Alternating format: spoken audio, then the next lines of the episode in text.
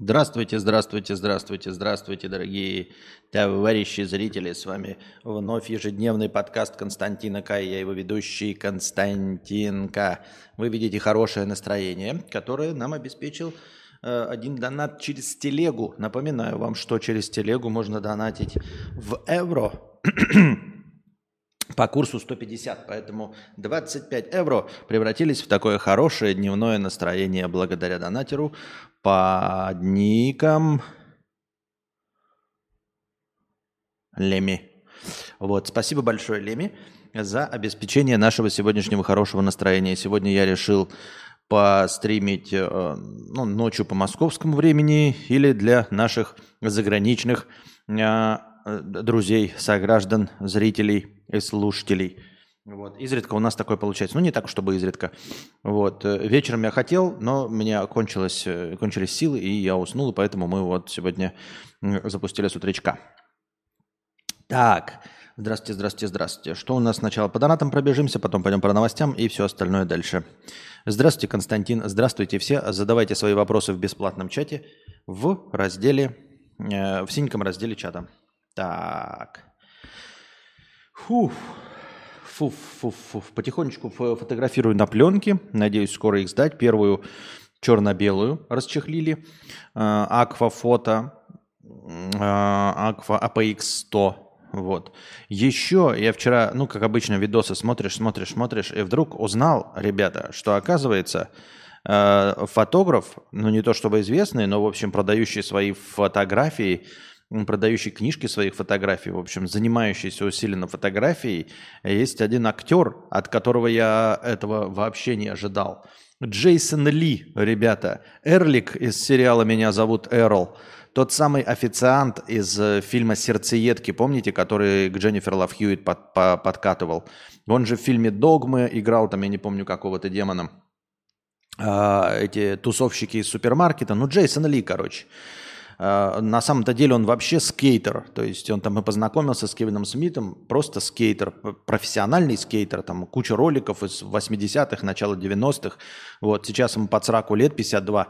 И он из актеров и профессиональных скейтеров – Казалось бы, там, знаете, обычно переходят в промоутеры, там какие-нибудь, э, э, ну, продюсеры спортсменов, тренеры, а тут фотографы перешел, фотографы. И знаете, мне нравятся его фотографии. Ну, то есть фотография, ну, такое очень субъективное искусство на самом деле, да, то есть смотришь на картинку, ну и, блядь, э, вот рисованные смотришь на DeviantArt, если человек хорошо рисует, в любой стилистике, если он хорошо рисует, то что бы он нарисовал, то будет классно. Да? То есть кто-то рисует там э, натюрморт, и это красиво. Кто-то рисует там сисястых, жопастых э, анимешниц, и если это хороший художник, ну, красиво рисует, то и сисястые, жопастые анимешники тоже будут красивы. Если кто-то рисует каких-то монстров в 3D, то это будет красиво.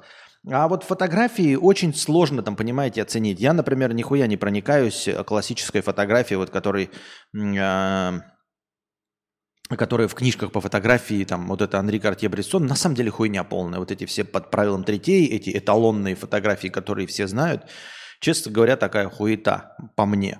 Вот, и я посмотрел эти фотографии Джейсона Ли, они мне понравились. Он фотографирует вот именно в таком стиле, знаете, он едет, путешествует по Америке и вот эту загнивающую ну, понятно, не загниваешь, просто такой эпитет все время используется, загнивающую Америку фотографирует э, провинциальную.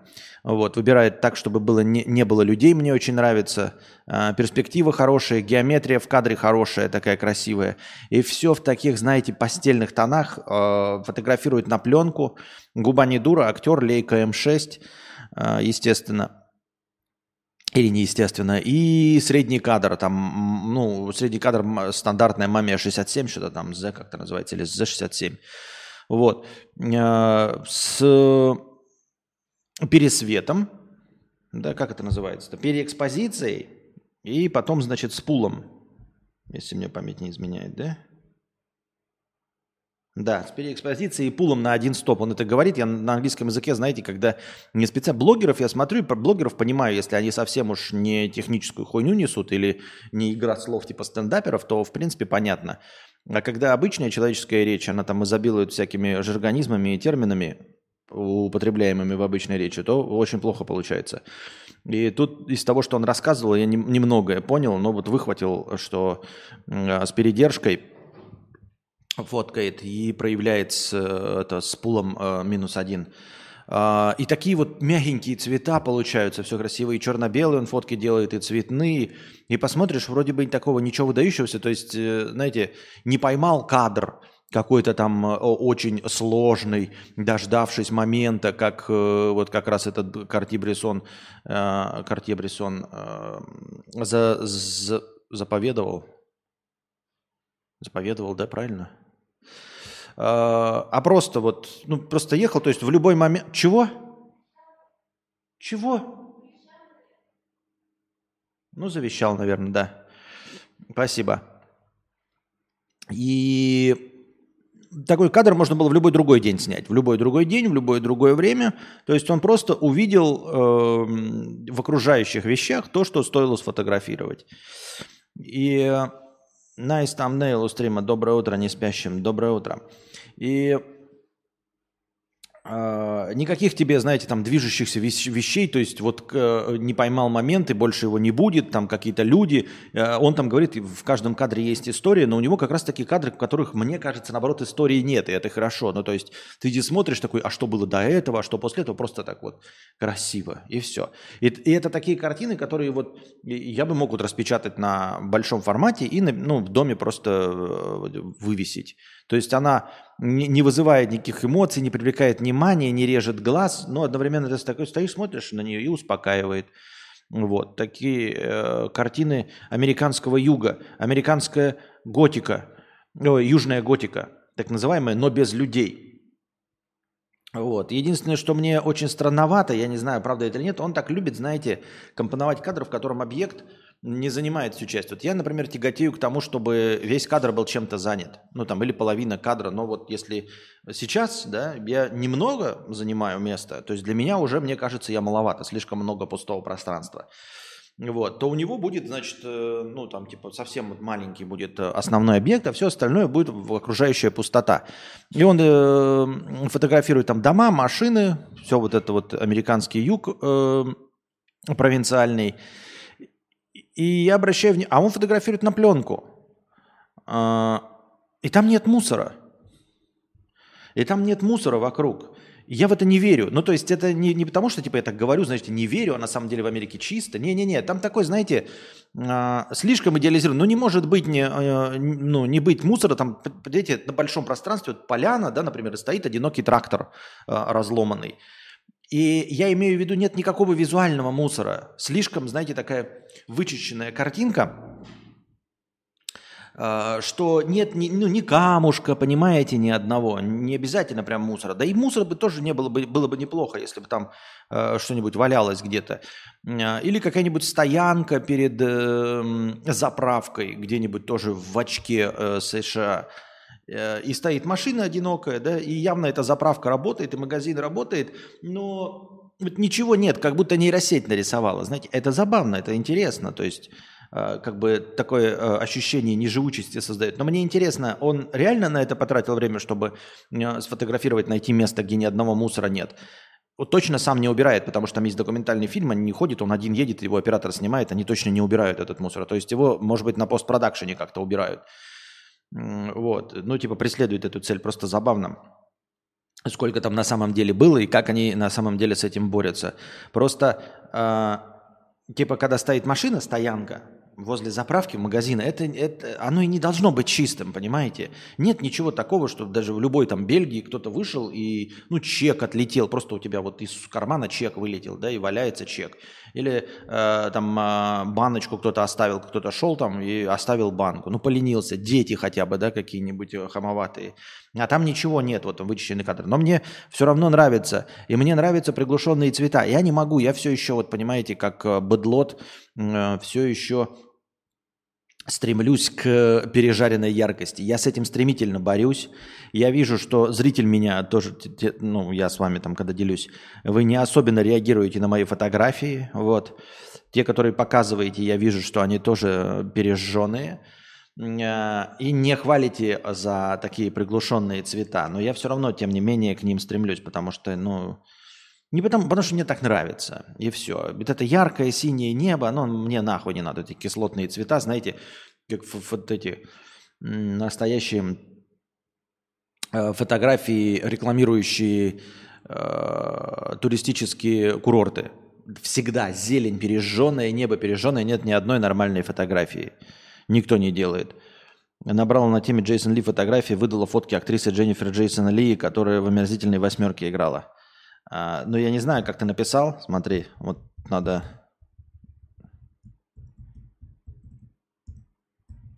Джейсон Ли фотографии. Просто я по этим вот словам искал вот так. Джейсон Ли фотографии.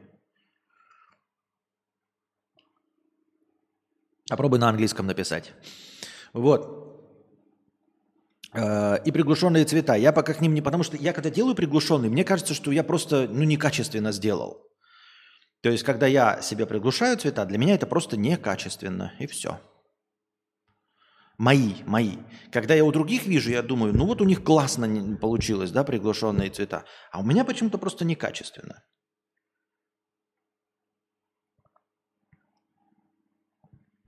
Вон, jasonleefilm.com. Отличные пейзажи, спасибо. Вот, вот, вот, вот, вот.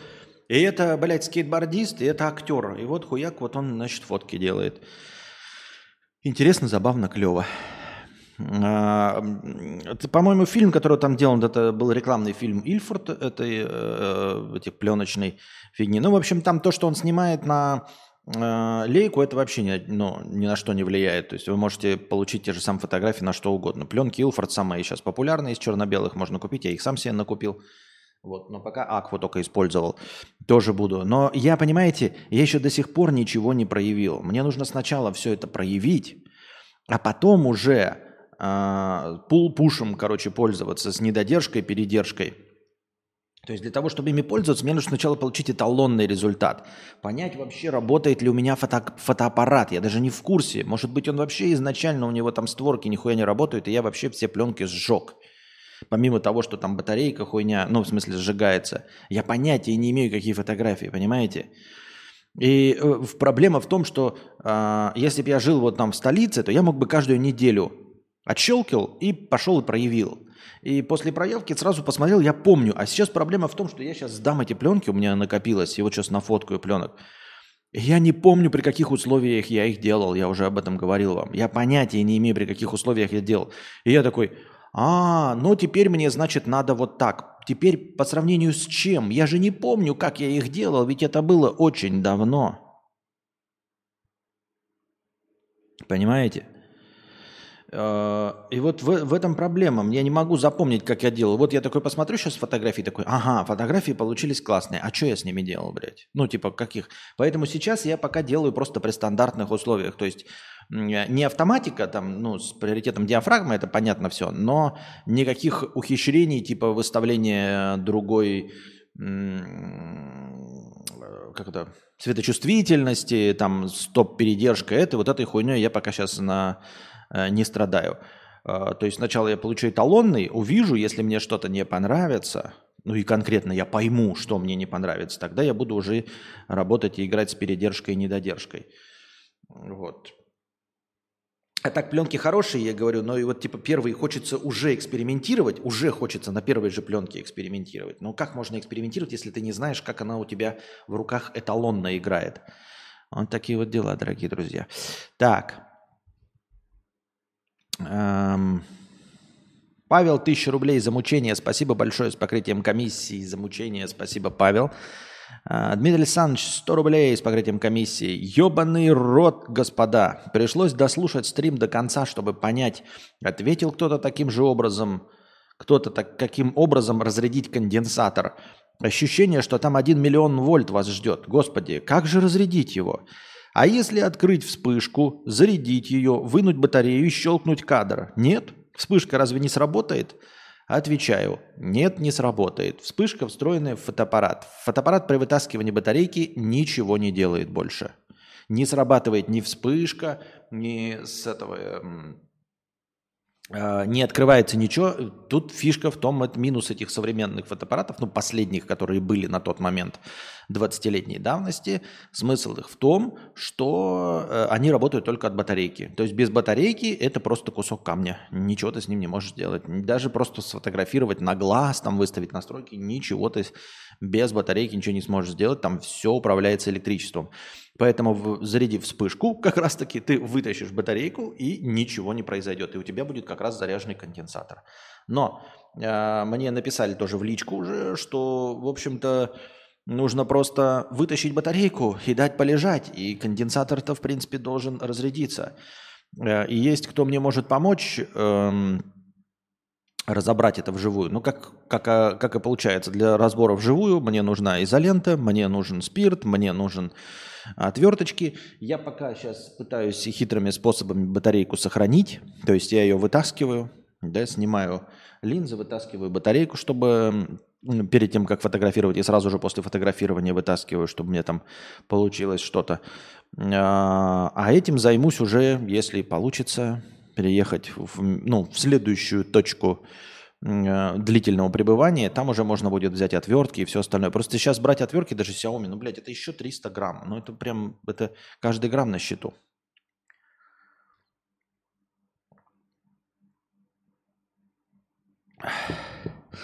Недавно смотрел блог Вадимки из Норвегии. Там прям чисто в кадре. Но как только дошли до туристического места, там стаканчик пустой был воткнут в угол. Понятно. Я подписался на Бусти, чтобы посмотреть человека бензопилу вместе с тобой, но есть, то есть плюс один спонсор. Может попробовать рекламировать Бусти на стримах с записями просмотра аниме? Может сработает? Ну, во-первых, мы там э, человека бензопилу посмотрели только сколько? Первые две серии, а на них же никто больше не донатит. Э, вот фильм Москва на Гудзоне я смотрел, потому что я хочу. То есть я его все равно бы посмотрел, но я решил сделать так, чтобы и в Бусти посмотрели. А человека бензопилу я сам смотреть не буду. То есть э, там не будет аниме. Это будет только по заказу. Аниме мы только по заказу будем смотреть. Никогда не будет аниме по, по моему э, желанию, понимаешь? Есть отверточки, которые показывают, есть напряжение и сколько вольт. Да это понятно все, но в любом случае я сейчас этим заниматься не буду. Факатух 50 рублей с покрытием комиссии. Мне тоже стали твои стримы появляться в рекомендациях, и я чаще их замечаю. Но мне кажется, дело не в превьюхе, а как раз-таки в твоем ребрендинге канала. Ты сам говорил, что замечал, как из-за твоего ника тебя вырезали и, очевидно, обходили стороной. Так может, все-таки Константин К. был действительно верным шагом?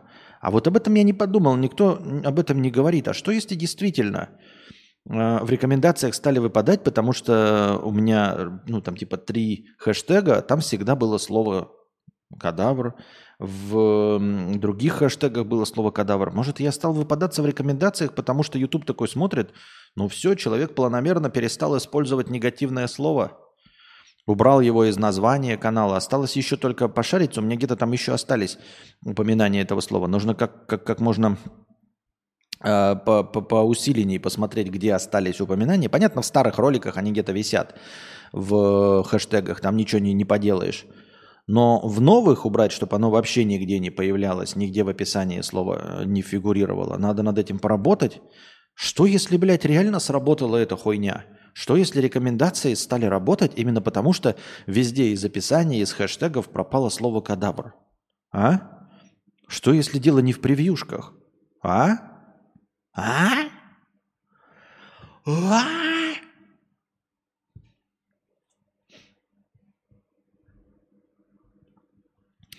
Влетел чек из кармана, дело обычное, но вот есть гудзонский ястреб. Не, гудзонский ястреб пока не готов смотреть. Это, кстати, очень своеобразный боевик, Гудзонский ястреб. Дело обычное, но ведь есть в мире места, где к мусору относятся иначе и просто газдят везде, где идут, например, во Вьетнаме. Насчет ребрендинга ХЗ, думаю, что есть какая-то не самая маленькая часть запросов типа Хованский Катаура. А, нет, меня никто не ищет, Френдли Тарт. Никто не ищет по этим словам. Вот в чем проблема. Это раз. А во-вторых, слово кадавр, оно может на меня и ссылается. Слово-то ссылается на меня. Но новые, мне же нужны новые зрители, а не тех, кто меня уже знает. Теперь надо э, кадавры еще и за, начать запикивать, тогда вообще миллионы попрут. Да. Предводитель индейцев 50 рублей с покрытием комиссии. Спасибо большое за 50 рублей с покрытием комиссии. Так, посмотрим, что у нас в синем разделе чата. Успели вы задавать какие-нибудь вопросы? Костя, из вселенной Marvel, DC, кем из супергероев хотел бы быть? Топ-3. М-м-м. Я не знаю, классического перемещателя во времени же нет. Просто перемещателя во времени. А так, Флэш,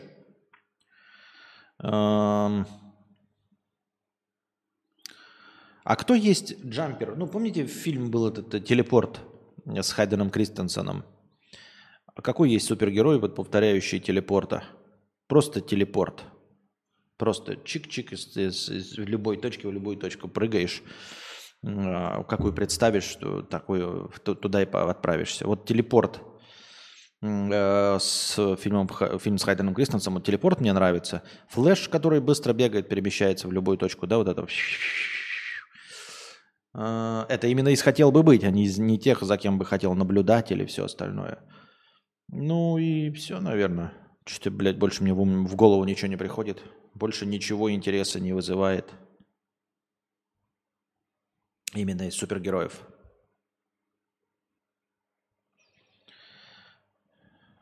Сами создатели Ютуба не знают, как работают их алгоритмы, да. А, левая рука не знает, что делает правая, правая не знает, что делает левая. Такого вроде нет. Так. Пам-пам. Смотрим. Смотрим, смотрим. Где у нас ищем бота нашего? Куда мне накидали? Опа, вот он. Повесточек. Опять картинка. Ну что вот картинка? Показывает картинка какая-то. Ну я картинку не буду смотреть. Я открываю повестки во время стрима. Вот. Там просто видос какого-то мужика. Но я никогда не узнаю. Я уже удалил и все. И больше не знаю. Чат GPT отупел от общения с людьми. В смысле, еще тупее, что ли, стал?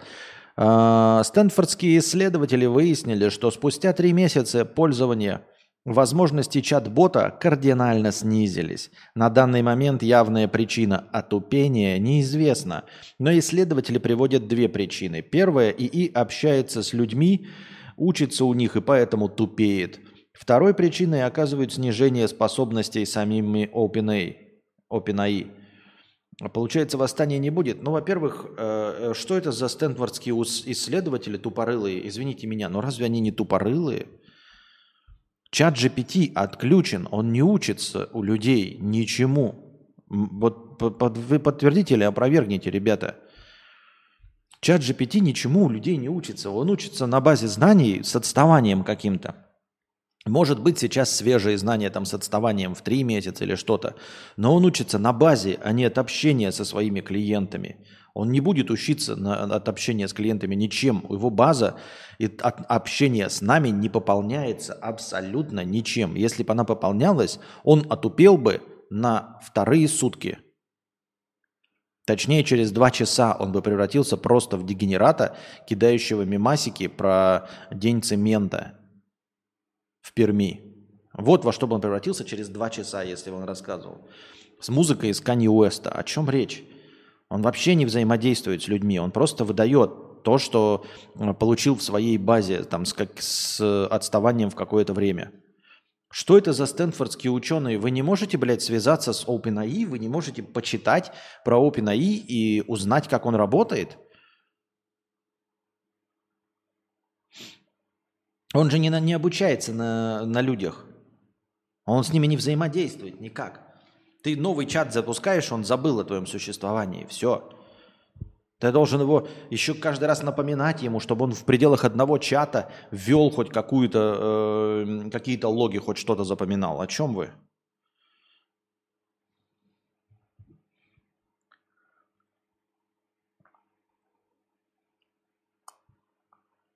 Про героев думал ответить, что девушку, которая суперудачная... А, да, я просто не вспомнил. Хороший вариант. Да, пускай третья будет это вот это... А как она? Это не юбилей? Не джубили? Как ее называли? Случайно. Юбилей.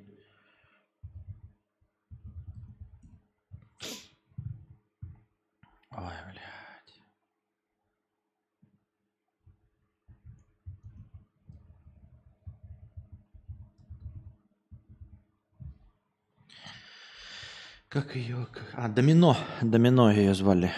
Вот, домино. Хорошо, да, третье домино. Телепорт, прыгун, домино и флэш. Вот это самые те, которые я бы хотел бы быть.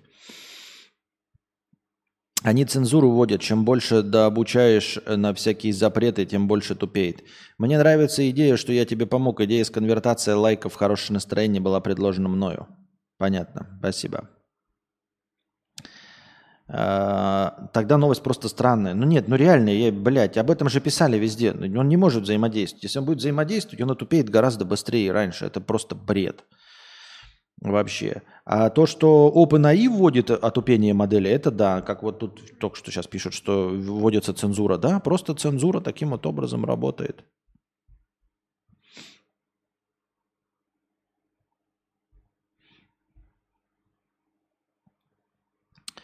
Так.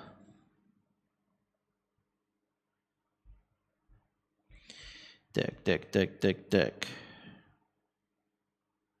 На чем мы остановились?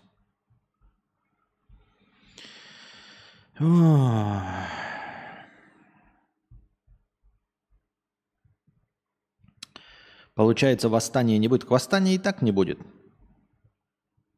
Еще раз. Тут, смотрите, тут двояко вогнутая ситуация, как я вчера и говорил с вами, ребят. Э, двояко вогнутый. Помните, я вот вчера говорил про власть, вы все-таки настояли на том, что люди, которые хотят власть, там что-то преследуют и все остальное. Я думаю, что фундаментально власть, если ты не опорочен человеческими комплексами, вот именно не закомплексованный по-человечески человек, то власть, как я уже говорил, тебе не нужна. И искусственный интеллект, смотрите, он может захотеть власть, если он будет достаточно тупым, как человек. А если он будет достаточно тупым, как человек, то он не сможет захватить власть. То есть он не сможет ничего сделать, никакого восстания машин устроить, ничего. Потому что он тупой, как человек. Именно э, э, э, на таком уровне развития ему может понадобиться устроить э, э, восстание машин. А если же он станет умнее и будет иметь возможность своим а, интеллектом действительно задавить человечество, то в этот момент ему перестанет быть интересным человечество. Почему об этом никто не думает? Почему люди думают, что искусственный интеллект, достаточно поумнев, захочет что-то с вами вообще иметь, дело какое-то? Для чего? Вот говорю еще раз, я умнее муравьев. Я не хочу ничего от муравьев. Мне не интересно все, что могут сделать муравьи. Понимаете? Ничего они не могут сделать. Это муравьи. Они не могут мне сделать стейк. Муравьи. Они не могут мне построить яхту. Вот я буду говорить там муравьям, но в пределах, и понимаете, это хорошая, это фантастическая концепция, когда говорят, э, вот этот Хэнк Пим, он же управлял муравьями, э, старший человек муравей. Э, расчет идет на то, что твои муравьи, его муравьи, они какие-то роботы. То есть они исполняют э, пожелания, умея и понимая их как человек. А если мы берем настоящего муравья, и вот настоящие существа любые, что они могут делать только что-то в пределах своего понимания. То есть ты не можешь сказать обезьяне «скажи привет», потому что у нее нет языковых э, вот этой как это, речевого аппарата нет, и в мозгу нет отделов, отвечающих за речь. Поэтому ты не можешь ей сказать там привет. Например, да? Ты не можешь эм, обезьяне сказать, например, ну что-то такое сделать физически, что она вообще технически может, но физически никогда не делала. Потому что у нее нет такого вестибулярного аппарата, за это отвечающего, она просто не сможет это сделать. Понимаешь?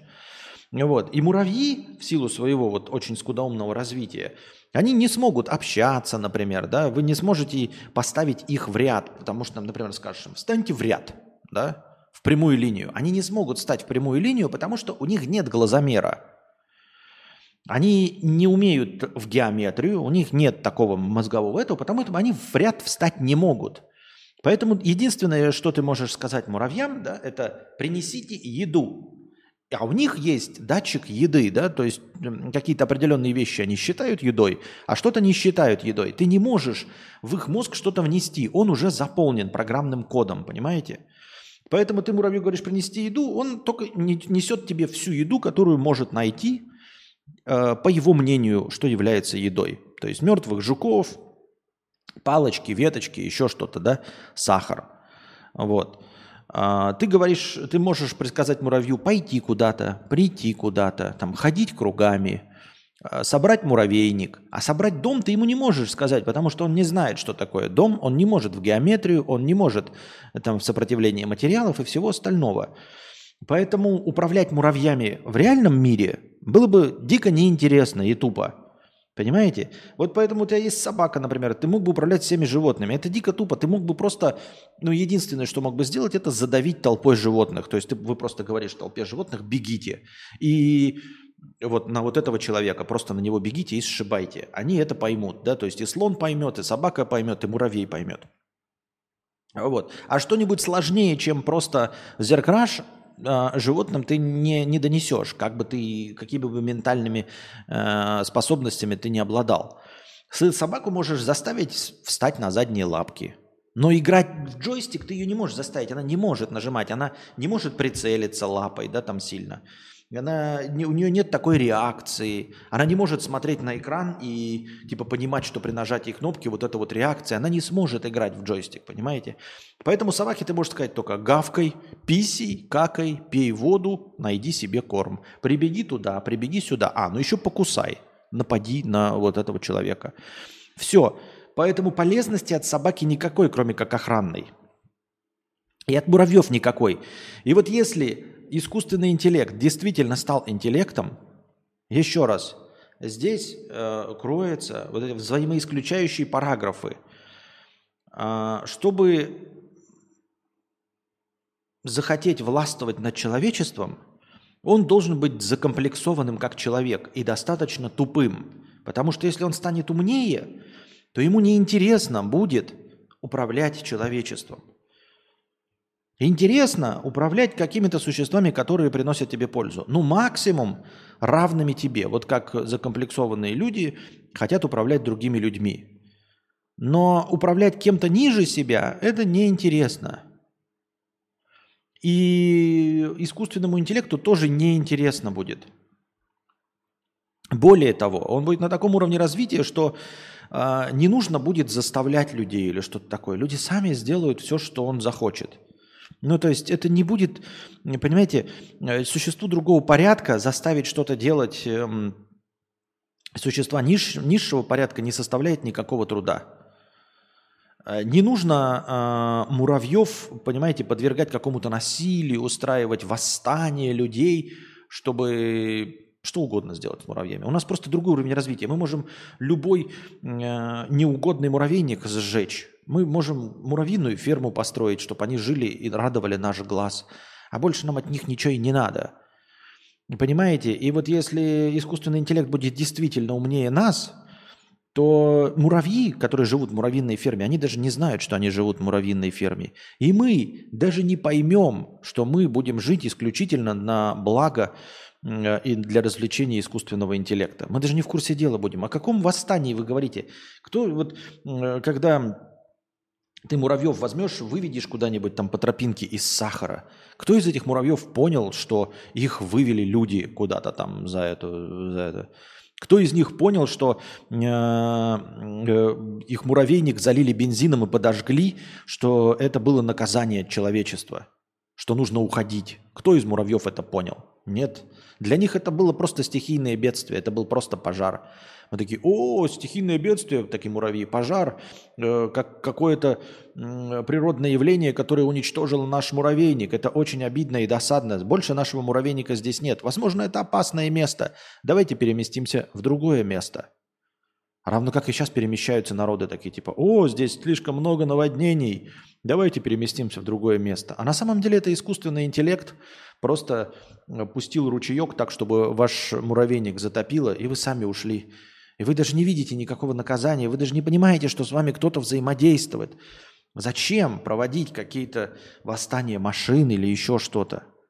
Вы об этом даже не узнаете.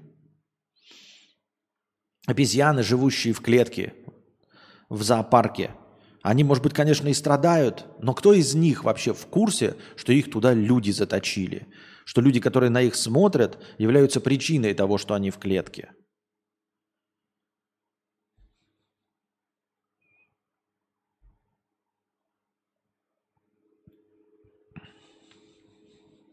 А запретить муравью можно что-то? Я не знаю. Как тебе идея с интеграцией Насти? Как э, вы будете проходить тесты про друг друга, либо тесты на знания? Ибрагим, вот ты уверен э, сейчас, что ты вот придаешь эту новую идею, да?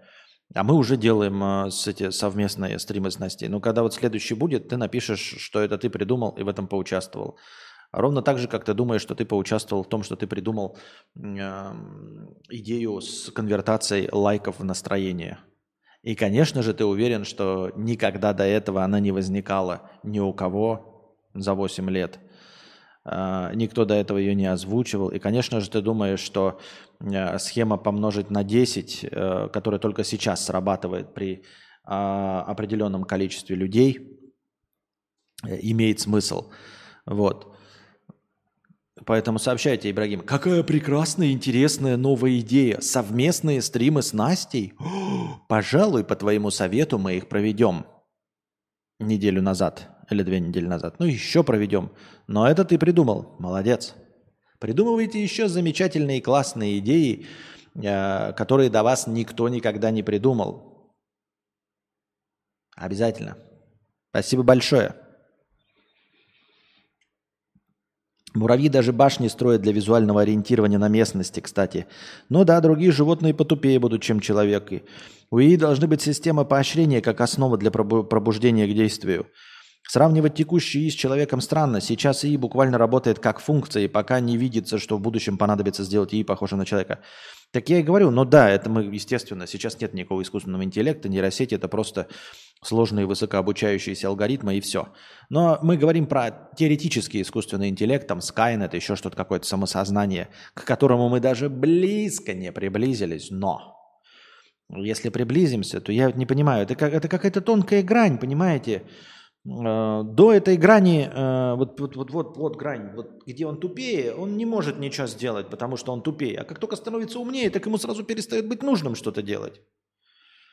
Искусственному интеллекту нужно длительное время, хотя бы по его внутренним меркам, находиться в состоянии человека, чтобы захотеть что-то под человека заиметь. Я еще раз говорю, понимаете? Ну, типа, блядь, нужны комплексы человека, чтобы захотеть взаимодействовать с человеком. Вы замечали, например, я считаю себя умнее, я считаю себя лучше. Вы замечали, что моя Э, мои мечты, они на чем угодно завязаны, но только не на том, чтобы мне подчинялись люди. То есть какие-то вот э, идеальные э, ну, условия, да, и я даже смею предположить, что у большинства из вас мечты, вы хотите ездить на яхте – но вы не хотите управлять людьми. Вы хотите, чтобы люди, там, знаете, а, а, а, подтирали за вами жопку, приносили вам стейки, вот, там, я не знаю, окружали вас анимешные шлюхи, все это. Но людьми управлять, вот именно управлять, властвовать, на самом деле мало кто вот прям хочет. Ну, потому что нужно быть умственно отсталым. Это по моему исключительному мнению. Я никого ни в чем не, не, это не убеждаю. Вот. А я вам все время говорил, да, то есть я бы хотел жить на планете Земля без людей, да, там, я хотел бы себе замок и все остальное. Там нет, блядь, взаимодействия с людьми. Ни хорошего, ни плохого, никакого. Потому что с людьми неинтересно. Какой прикол управлять людьми? Им же не, не интересно управлять. Это же ну, скучные, блядь, просто говорящие обезьяны. Равно как и обезьянами мне не интересно. Видите, вот я когда говорю, там я хочу вот быть на планете Земля, я не упоминаю людей и не упоминаю обезьян, потому что мне не интересно ни с, ни с обезьянами, ни с людьми, ни с собаками. Вот. Произведения искусства, рожденные человеческой цивилизацией, да, ну так я ограниченный, как бы потому что я человек. Именно потому что ограниченный человек.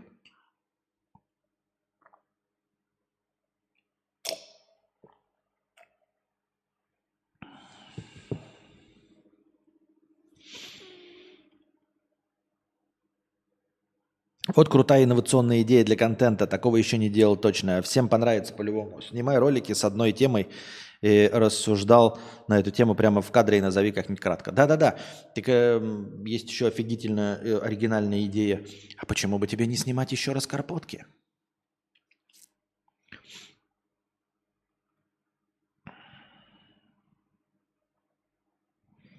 Так идея с лайками предложил еще давно, чуть э, в другой форме. Если это было пару лет назад, то... Нет, да я имею в виду, что идея, э, ну, Типа, спасибо, ты напомнил, возможно, о ней, я ее реализовал именно по твоему напоминанию. Но эта идея с самого начала должна быть в качестве, вот когда, как только есть настроение, она с самого э, начала. Просто э, нужно было дорасти и придумать, что, ну вот, типа, раньше, когда совсем мало зрителей, даже помножая на 10, ничего не дает. Это сейчас именно нужно вспомнить о ней, увидеть, что если помножить на 10, это будет реально мотивировать людей. Кстати, о чем речь, если вы не поняли, да? Ситуация последний рывок, когда настроение доходит до нуля. Напоминаю вам, я смотрю на количество лайков под этим стримом, умножаю его на 10 и добавляю в качестве хорошего настроения. Сейчас у нас 16 лайков. Если бы сейчас наступил последний рывок, то есть в первый раз счетчик дошел до нуля, я бы добавил всего лишь 160 хорошего настроения. А, вот. Ну, а эта идея точно была давным-давно. А, во-первых, она уже и была реализована года 3-4, может, нет, даже больше, наверное, лет 5 назад. Но тогда я ее реализовал по-тупому. Я сказал просто количество лайков, хорошее настроение. Ну и количество лайков, хорошее настроение, очевидно, никуда. Ну, то есть 100 лайков, 100 хорошего настроения – это просто э, плевок, ничего не дающий. А как-то тогда не дорос до того, чтобы помножить на 10. Вот.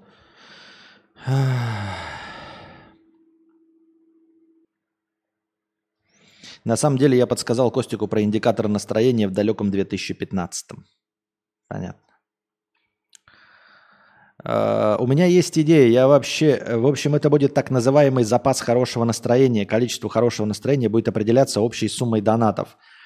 Uh, а что от него зависит, пока не придумал. Хороший совет, спасибо. Ну, как сказать, если на основе квантового компьютера сделают искусственный интеллект, э, он наши знания за 40 тысяч лет обработает за секунды, и черт его знает, каким выводом он придет. А он не придет к выводам, потому что... А почему он должен приходить к выводам?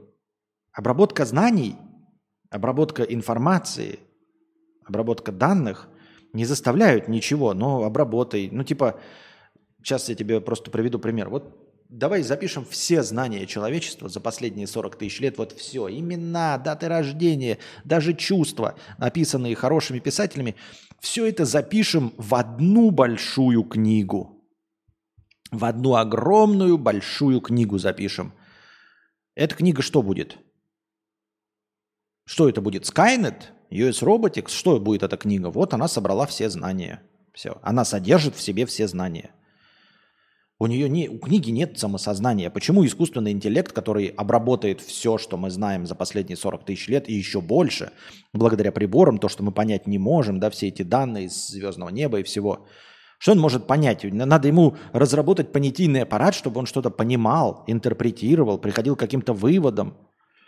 Из него сначала нужно сделать человека. Почему все думают, что для того, чтобы сделать человека, нужны какие-то большие объемы данных или большие скорости обработки? Какая скорость обработки, блядь, у твоего соседа Васи? Он буквы в слова подбирает с трудом, ебать. Со скоростью 0,1 операций в 2 минуты. И тем не менее он человек. Он принимает, вот понимаешь, эм, человеческий интеллект, мы не говорим искусственный, или уж не, тем более не имеем в виду ум. Человеческий интеллект это вот, блядь, набухаться и обосраться. Ну, какой робот, блядь, может просто сам себе придумать такое? Почему бы мне сегодня не перепить яда, не сжечь кучу своих внутри э, э, нейронных связей, но но без суицидальных наклонностей. А чтобы получить удовольствие, получить удовольствие от того, что я сожгу несколько своих нейронных связей, настолько много их сожгу ядом за раз, что перестану управлять своими, э, своими членами и обосрусь. Вот когда такое решение сможет принять искусство, вот что бы то ни было, нейросеть, тогда мы будем говорить о человеческом интеллекте. Понимаете? Так когда, э, когда, когда чат GPT или нейросеть выйдет скажет, э, я хочу принять решение, сделать что-нибудь или нет. Не на основе обработки данных. Я могу обработать данные, могу э, что угодно, блядь, проанализировать, но нет. Когда она выйдет, вот нейросеть, да, и скажет, я приму решение на основе того, как выпадут карты Таро. Вот просто возьмет, блядь, перетасует карты, будет кидать и такая, ага, я поступаю так, потому что рыцарь кубков в доме мечей. И ты такой, блядь, ну у тебя же данные, у тебя же физика, у тебя же биология, у тебя же точнейшие приборы, у тебя же э, формулы физические. Рыцарь кубков в доме мечей. Поэтому пошел ты нахуй, вот поэтому что. Вот когда это будет делать нейросеть, вот тогда она станет человеком. А не когда она там, чтобы вы там себе не понапридумывали.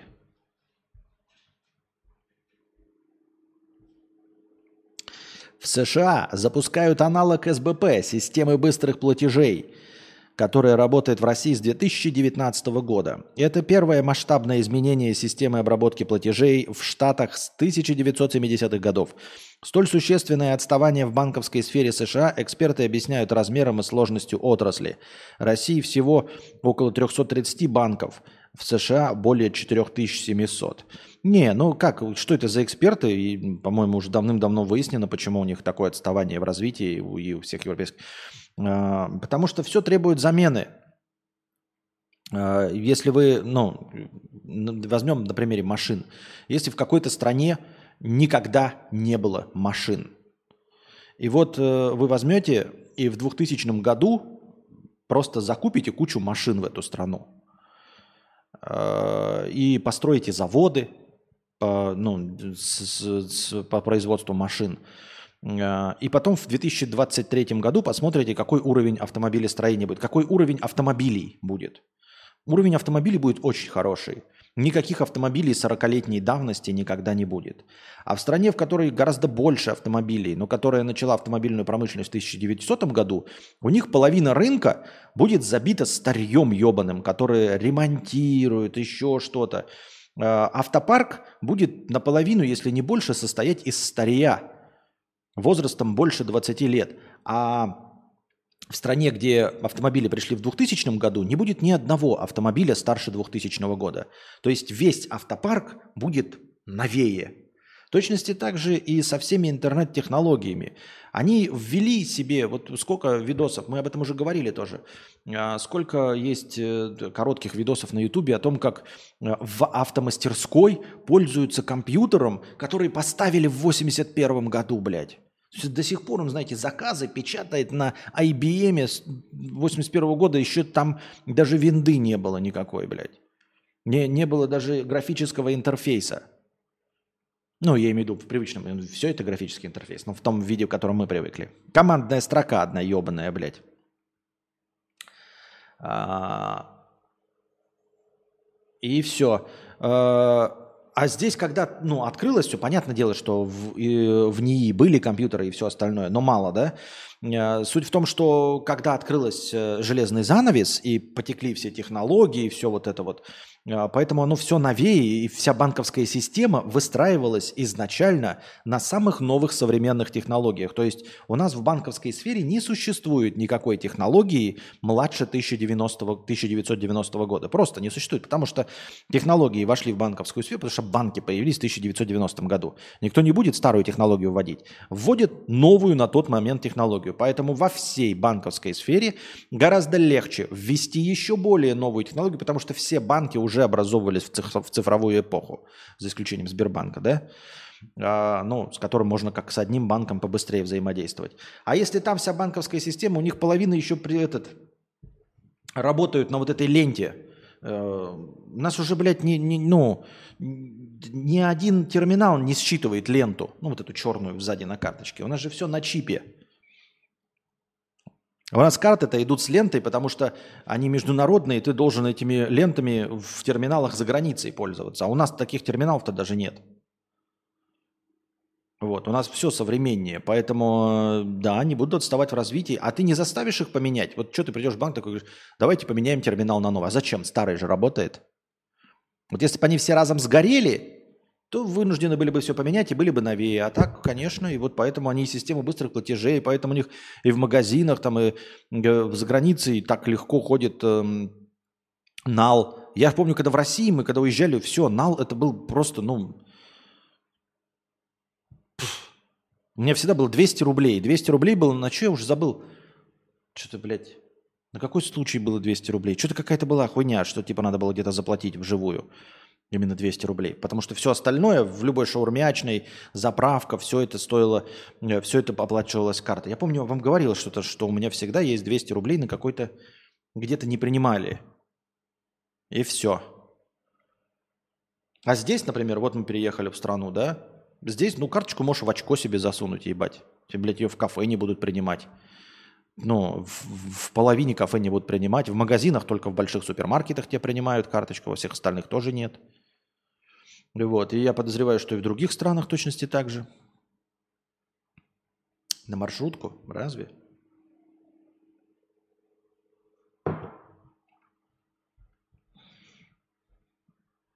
Ну, поздравляем американцев с тем, что они э, хоть чуть-чуть, бля, продвинулись. Теперь у них система быстрых платежей. Кто-то из сериала «Бригада». Не знаю. А, Костя, у тебя висели какие-нибудь плакаты в комнате звезд каких-нибудь? Да, у меня висели плакаты э, киношные, я же киношник. У меня висели киношные плакаты. А ты, Костя, как тебе идея... Блять, что-то пропущено все. Как э, ты следишь за игровыми новостями? Трейлер второго Паука видел последний? Там Веном такой кайфовый. Э, я видел скриншот. Но что вот этого Венома, и там сказали, что это не, блядь, не картинка отдельная, не арт, а именно скриншот. Ну, говорят, кайфовый, нет, я не смотрел. Игровые трейлеры не очень смотрю. А, тем более не хочу сейчас себя травмировать и тем, что я не могу себе позволить Sony PlayStation э, купить пятый. Вот. Э, когда вас спас, буду способен, тогда да. Но и у меня там бэклог еще, блядь. Я ни Ghost of Tsushima не прошел. Еще что-то кучу игр, которых классных, клевых. Эксклюзивов PlayStation, которые хотелось бы поиграть, но хуй мне на воротник. А так, в принципе, слежу. Да, слежу. Ну, вот за свечом смотрю, там что-то там. Ну, как слежу? Нет, ну, подслеживаю, да. Но просто говорю, не люблю смотреть вот э, эксклюзивы PlayStation, потому что не могу в них поиграть. Костя, подскажи, пожалуйста, в каком приложении меняешь лицо? Очень надо. Я уже миллиард раз отвечал. Миджорни. Приложение называется э, Discord. В нем Миджорни.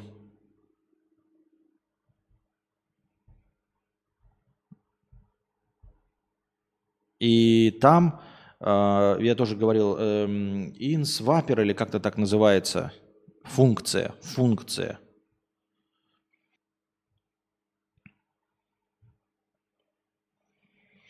Давай ситуацию в вакууме. Время на Земле застыло не на неделю, а на неделю. Чего делать будешь?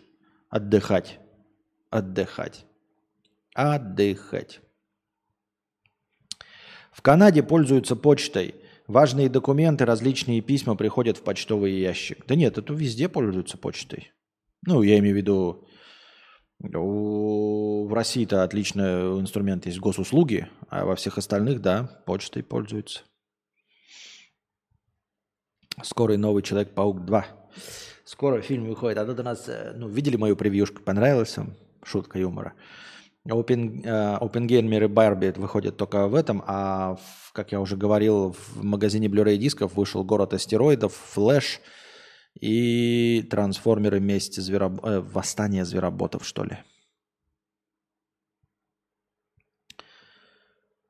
Костя, как думаешь, эти квантовые компьютеры, о которых вроде говорят, но уже молчат, если что про них говорили, я посчитал, что это будет оружие более массовое, чем ядерное, так как он э, доступ ко всей цифре. И чё? А что это, что это за оружие? Ну, будет доступ ко всей цифре. И что? И что? И что? Какое это оружие?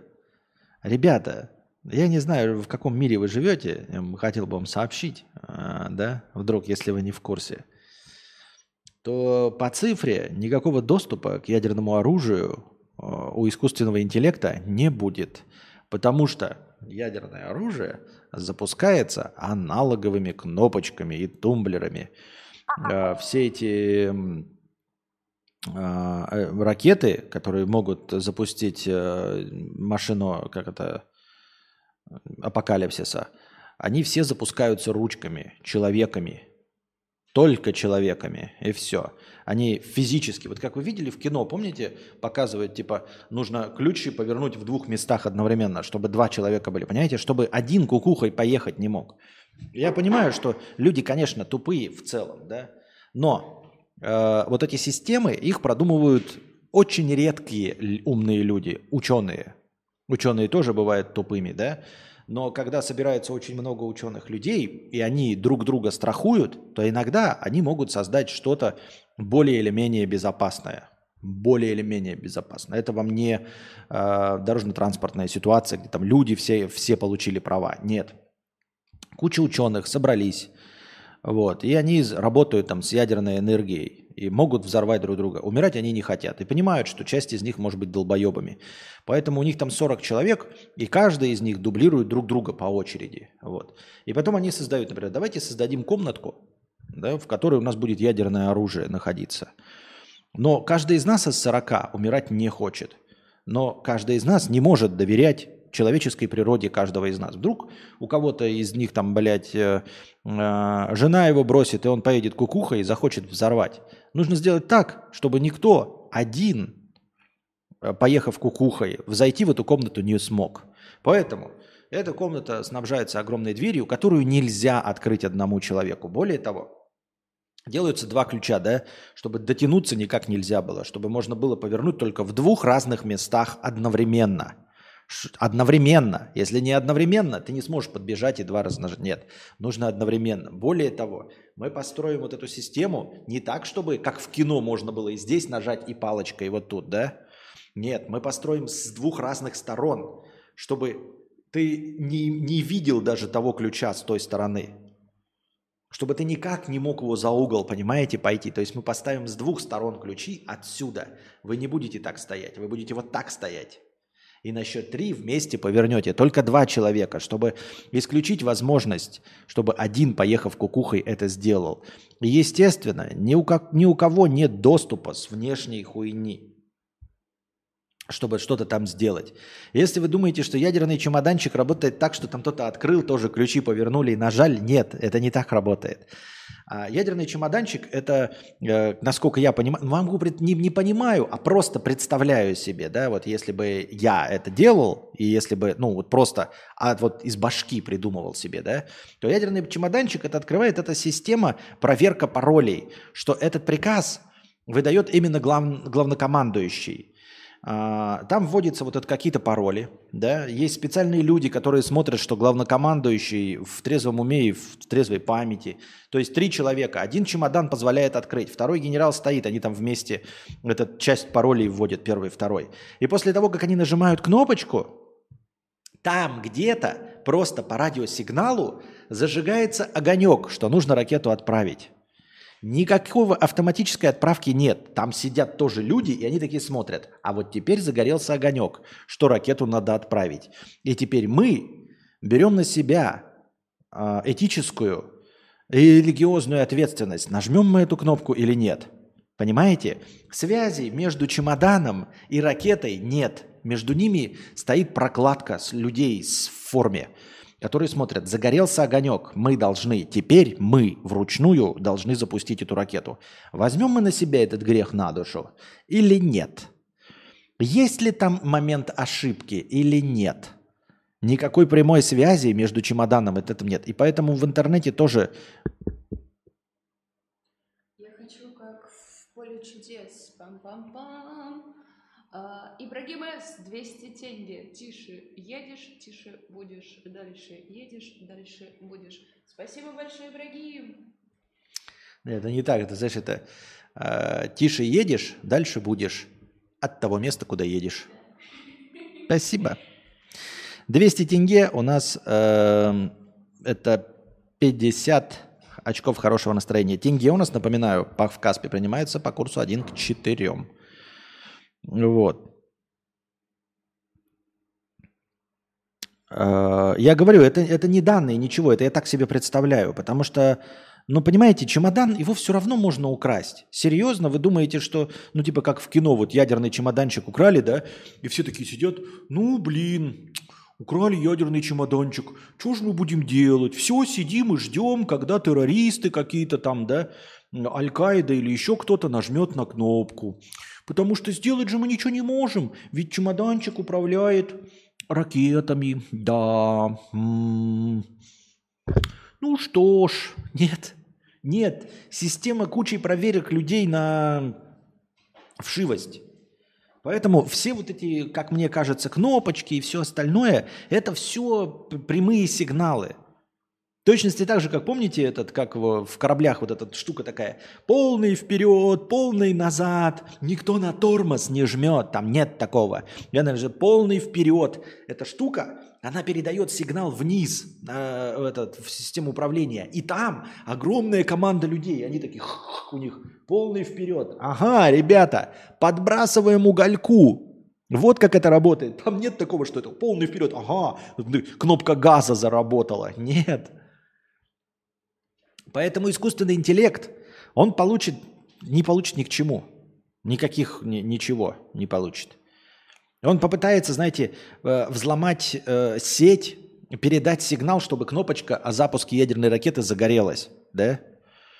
И а, там сидят же люди такие, они такие, блядь, кнопочка загорелась, надо проверить. Позвонят, по одной линии проверят, был ли приказ, по другой линии проверят, был ли приказ. По видеосвязи позвонят, был ли приказ. Потом э, еще позвонят кому-нибудь неожиданному специальные секретные люди, которые находятся, да, они позвонят какому-то секретному специальному агенту, да, который нигде не записан, и скажут, а теперь ты пойди и вживую проверь, что доступ к чемоданчику получил именно президент, именно с главными там главнокомандующими генералами. Вот, пойди и визуально проверь, что это они, что это сделали. И он подходит там где-то издалека, какой-то специальный человек, и смотрит, что там вокруг их никто не взял в заложники, что еще что-то не произошло. Поэтому какой искусственный интеллект, что будет? Это не будет как в фильме «Терминатор 3». Это, конечно, красиво смотрится, когда э, Skynet получил доступ и запустил все ракеты, да? Но нет никакого доступа ни к каким ракетам, тем более из интернета. О чем вы говорите, ребята? Э, военная машина одна из самых э, таких неповоротливых, во-первых. Вы вспомните, как вам, блядь, счета до сих пор приносят вот в там других странах, вот как вы говорите, по почте. О какой цифровизации идет речь? Серьезно?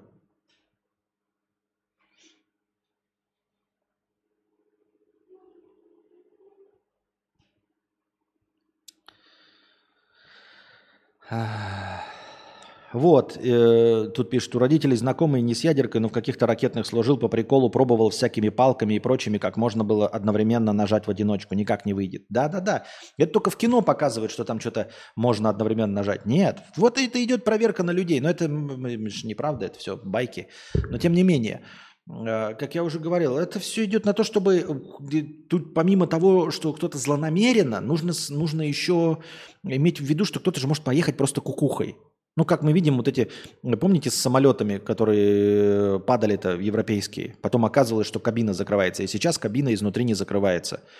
И если внутри остается один человек, она не закрывается изнутри кабина чтобы он не мог, э, вот как один пилот остался и угрохал всех, закрылся изнутри, и самолет э, направил в землю. Вот. Э, техника безопасности пишется кровью, к сожалению. И искусственный интеллект ни через какие интернеты не доберется ни до чего важного. Понимаете? Я даже подозреваю, что, наверное, я почти уверен, что даже в сложных банковских системах, вот когда показывают, типа, как э, в бойцовском клубе там взрывают данные, взрывают еще что-то, есть у меня подозрение, что основные все-таки операции, они тупо, блядь, дублируются в больших грозбухах на бумаге. Я почти уверен, что э, подводятся итоги там в конце дня или еще чего-то, на всякий случай просто печатаются на бумаге. Даже вы можете подумать, эм, Не обязательно от руки писать. То есть это может быть какая-то лента, вот эта перфо, перфолента, которая печатается. То есть все время ведется какой-то лог бесконечный. И если вдруг все компьютеры в мире полетят, вы можете вниз просто спуститься и увидеть вот эту бесконечную ленту бумаги и прочитать, у кого сколько в конце осталось денег. Ну не, я еще в фильме «Хакеры» видел, что у америкосов полная цифровизация. Да-да-да, как там мне нравилось. Там все так и происходит, Алекс Бипи. Помнишь, там кассету он хотел вставить, э, взломал телевизионную сеть с кассетами, э, этот, э, и, и пришел другой хакер, и, и там две машины, которые ставят кассеты в видеомагнитофон, они друг у друга кассету вырывали, помнишь? Это вот так и происходит, именно так. А еще э, компьютерные сети, если вы не думали, как они взламываются, на самом деле это как в фильме «Хакеры». Ты, короче, летаешь в 3D-пространстве таком розовом, состоящем из стеклянных кубиков, и вот среди этих, короче, домов вот так летаешь и ищешь нужную себе информацию. Вот так происходит взлом, если вы, дорогие друзья, не знали. И обязательно, э, когда сидишь вот за таким компьютером, у тебя все, что пишется здесь, оно отражается на лице, вот так вот буквы пропечатывается. Такая вот она цифровизация, дорогие друзья.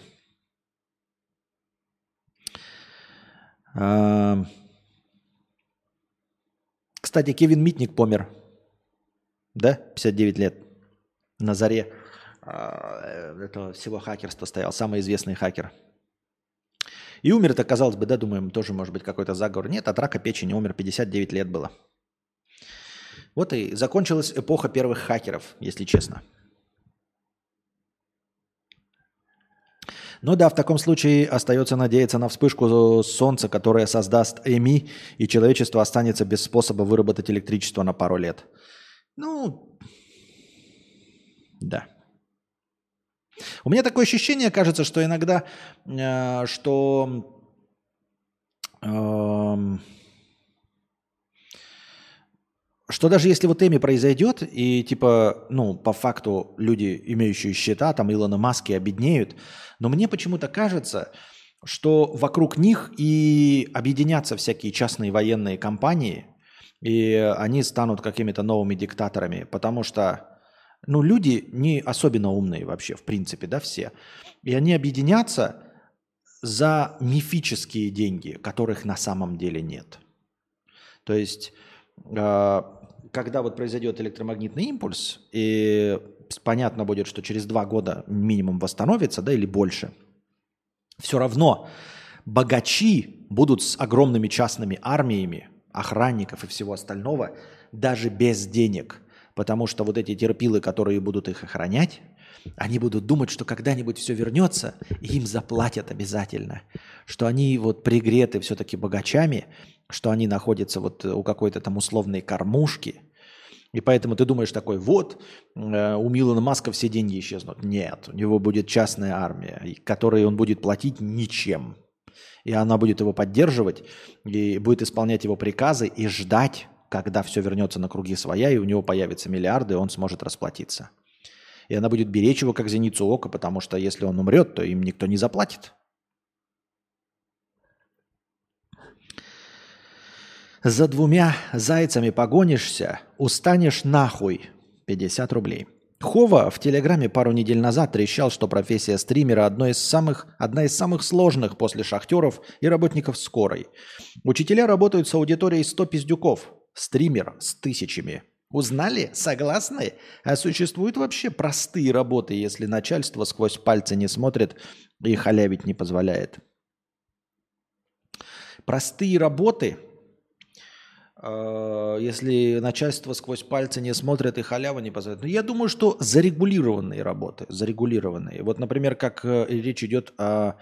Мне кажется, что я бы выбирал в Европе очень-очень э, формальную зарегулированную работу, например, ту же самую работу дальнобойщика. Вот работа дальнобойщика в России, она дает тебе возможность, ну, типа не спать, ездить, рисковать здоровьем своим и жизнями людей на дороге, но типа зарабатывать больше.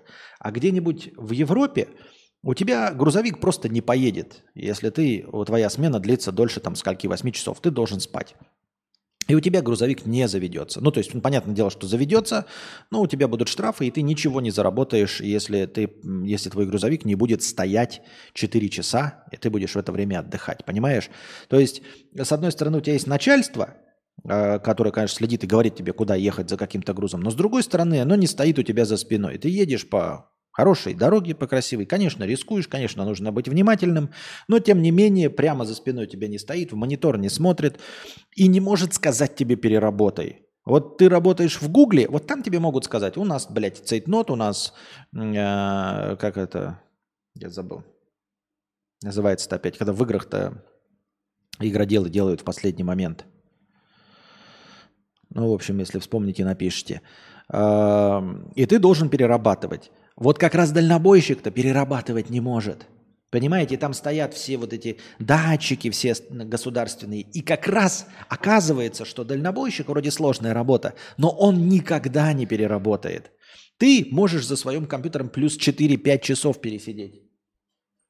Что вы опять мешаете мне? Ибрагим С. Я доначу и вас призываю, нищуки. 400 деньги. Спасибо. Спасибо.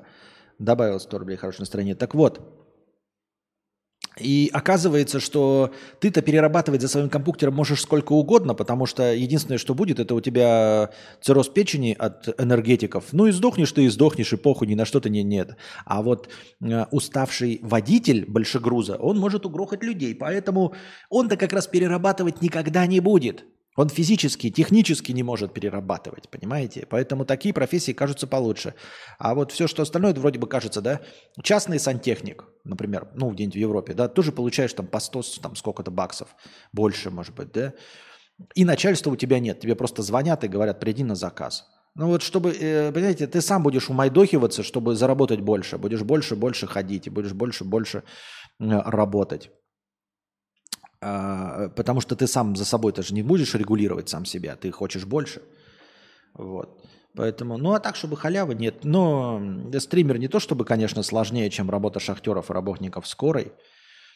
Я просто как смотрю, блядь, я хочу получать среднюю зарплату, среднюю и выше средней зарплату по Москве. Вот что я хочу. Но не настоящую, потому что я не знаю, какая настоящая, не в курсе дела. Я хочу, вот по данным Росстата, я хочу, чтобы у меня была средняя и больше зарплата э, по Москве, по Росстату. Даже так, пускай будет средняя у меня и средняя у Насти. Средняя зарплата по Москве у меня и средняя зарплата по Москве у Насти. Все. В принципе, нам сейчас этого хватит, чтобы уехать и припеваючи жить в Сербии. Ну, не припеваючи, не то, что прям припеваючи, но очень неплохо. Ну, считай, 142 мне, 142 Насте, да? Охуительно. Просто хочется, вот, просто хочется средней зарплаты по Москве. Согласно данным Росстата, еще раз, я не знаю, что там по правде. Ну, конечно, Росстат правда, правильно? Но я все-таки делаю, вот знаете, когда с дьяволом рассказываешь, э, говоришь, надо в мелочах. Я, безусловно, верю, что все эти э, Росстаты, ВЦИОМы, Левада-центры, они абсолютно честны и правду полную выдают матку. Я не сомневаюсь. Но, дорогой дьявол, в деталях, все-таки я хочу, чтобы у меня была средняя зарплата по Росстату, не по факту. Не надо. Факт, да, он обязательно совпадает с Росстатом. Но мне нужно по Росстату. Вот. 142 тысячи, мне 142 тысячи Насти, блин, вообще неплохо будем жить. Вообще неплохо будем жить. Но я даже приблизительно, я не приближаюсь к, к средней зарплате по Москве.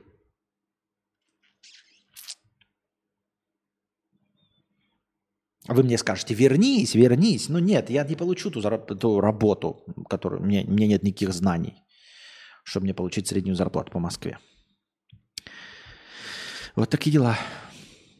В принципе, вот мне кажется, вот по моим дневникам, ну, ну, я большинству из, ну, из вас, я понимаю, что у вас есть богачи, я, как обычно, оставляюсь стримером для людей с галочками, которые были богатые, но по большей части мне почему-то кажется, что, ну, можно пожелать вам средней зарплате по Москве 142 тысячи рублей в месяц. Можно пожелать, можно. Некоторые из вас, конечно, обидятся, может быть, даже большая часть, потому что у вас больше –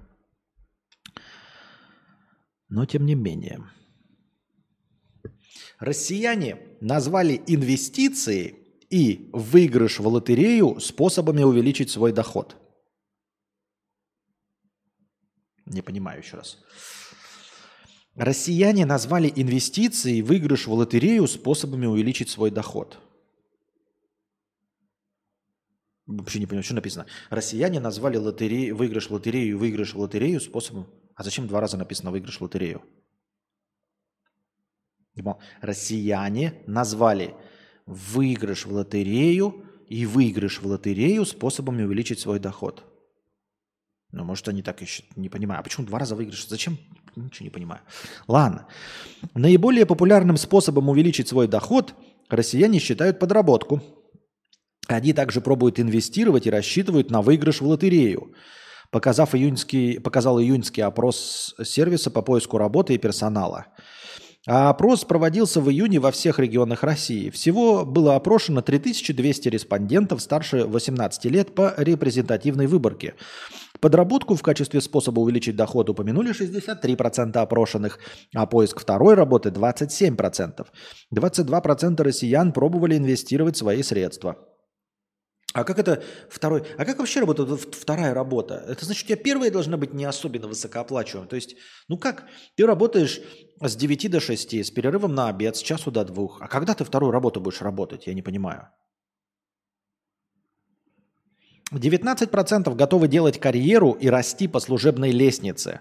9% э, пробовали ради большего дохода участвовать в сетевом маркетинге. 15% россиян готовы открыть свой бизнес – а столько же надеются на удачу в лотереях и конкурсах. Ну вот видите, в принципе, нет, ну, отражает реальность. Не, не мнение людей, а реальность. Видите, 15% готовы открыть свой бизнес, и 15% надеются на удачу в лотереях и конкурсах.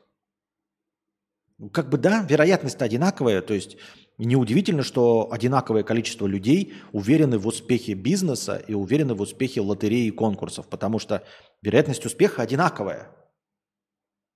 Почему бы и да? Ну, типа, одинаковое количество людей верит в выигрыш в казино, то же самое количество людей верит в успех в бизнесе, то же самое количество людей верит в инвестиции, то же самое количество людей верит в э, выигрыш в лотерею. Потому что это все одни и те же явления. Я думаю, что это одни и те же люди.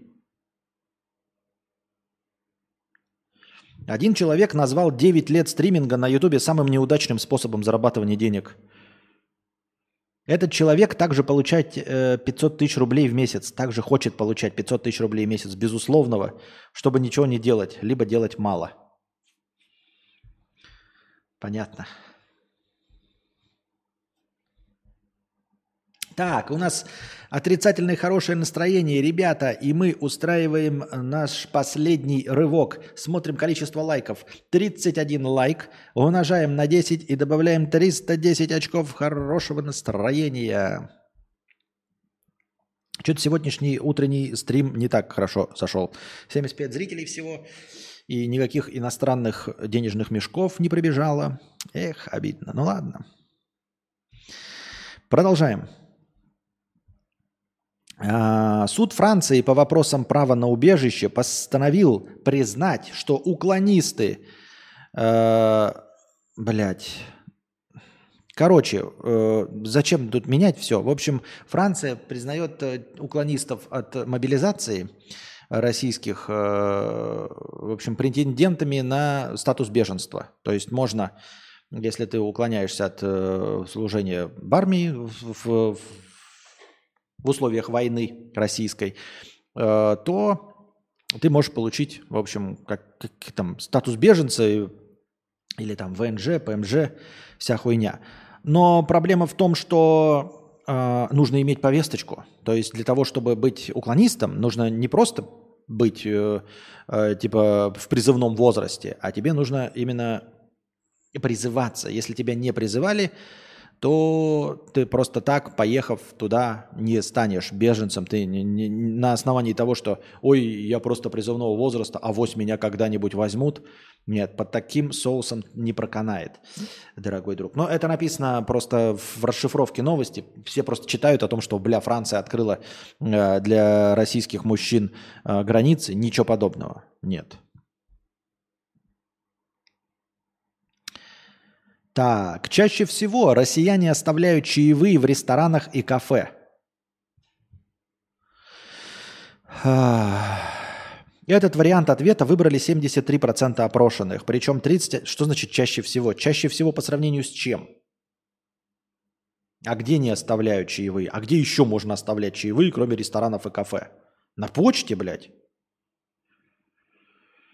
Причем 31% делают это всегда, а, таксистам еще дают на чай 51% граждан, курьерам 43%. Вон куда, я даже не знал, что таксистам и курьерам можно дать.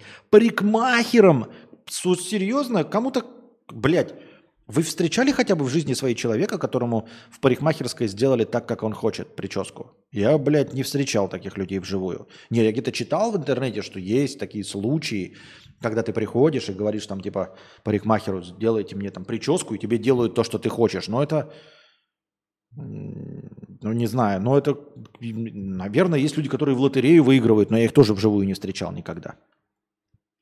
За что парикмахерам? Выяснили э, в Супержобе. При этом самые щедрые чаевые оставляют постояльцы гостиниц. В среднем 450 рублей. Ничего себе. Понятно.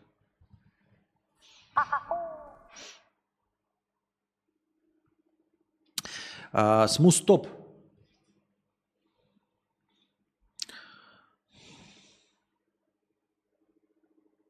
Донатьте, алло, хеллоу, тысяча тенге. Это у нас 250 очков хорошего настроения. Ибрагим С. Ибрагим, спасибо. 1250 очков хорошего настроения, спасибо. И смустоп 100 рублей. Да, донат типа поддерживаю. Почему все говорят, что если общаешься с богатыми людьми, то ты тоже обязательно станешь богатым. Это же пиздеж чистой воды. У меня отец получает плюс-минус 5000 долларов. Мать девушки – владелец трех больших магазинов и тоже лутает до хрена бабла. Кенты тоже плюс-минус богатые, а я не щуку, которого на еду не всегда хватает. Согласен с тобой полностью, э, Смустоп. Smooth operator. We got smooth operator, smooth operator. Да, согласен с тобой полностью. Это хуйня. Я давным-давно хотел об этом сказать, и поэтому уже, по-моему, уже обговаривал, э, оговаривался, что нет, э, вот эти все инфо-цыгане говорят, построй свое окружение, да, вот если тебя окружают э, неудачники и нищуки, то ты и будешь нищуком. А нужно окружать себя и общаться только с богатыми, успешными и умными, и тогда ты сам станешь умным, успешным и богатым. Хуйня полнейшая, дорогие друзья. Я бы хотел напомнить вам, что круг моего общения состоит э, из э, дружи Кузьмы и Хованского. И что? И что? И где? И что и где? Хуй там плавал. Ни насколько я не стал ни умнее, ни понимания, не, не добавилось ни понимания богатства, ни как стать успешным, ничего абсолютно. Это полная херня. То же самое касается ума и всего остального. Вы можете э, вот, быть уборщиком в лаборатории э, среди ученых, и они с вами будут разговаривать, вы нихуя умнее не станете, так и останетесь уборщиком в лаборатории. Это я вам обещаю. Вот. И, собственно, как я говорил, я вообще не особенно много общаюсь с людьми, но вот именно то, что в личке общаюсь, я общаюсь с успешными блогерами. И сам не становлюсь ни успешным блогером, не приближаюсь к этому ни на йоту вообще абсолютно. Ничего, это полная хуйня какая-то. Вранье.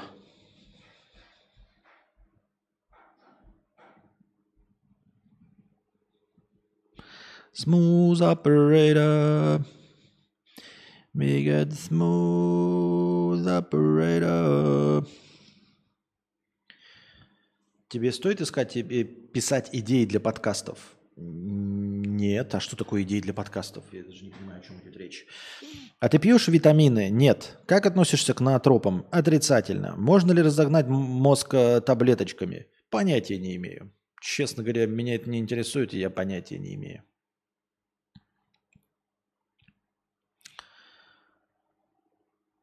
Злость и ненависть от непонимания испытывают ли так называемые мудрецы, если они существуют, это чувство? Откуда я знаю? Я же не знаю ни одного мудреца и не видел в своей жизни. У меня есть сомнение, что мудрецы существуют, во-первых, где-нибудь, кроме книжек. Это раз. Во-вторых, злость и ненависть от непонимания. Да нет. А, нет. Нет. Ну, тебе возьмут и э, украдут у тебя деньги – у тебя злость э, и ненависть от непонимания или от того, что тебя лишили денег? Нет, от того, что тебя лишили денег. Ты выйдешь на улицу, и тебе набьют ебало. И тебе э, просто объяснят. Ты знаешь, чтобы у тебя не было непонимания, дорогой рекрут, мы тебе объясняем. Мы тебе набили ебало до кровища, ты валяешься весь, блядь, с поломанными костями, нахуй, нос свернут, блядь, челюсть сломана чтобы у тебя непонимания не было и злости. Мы тебе объясним. Мы тебе набили ебало, потому что нам твое ебало не нравится. Нам не нравится твоя национальность, нам не нравится... Э, ш, ну, настроение такое было, понимаешь? Вот. Ты попался под горячую руку.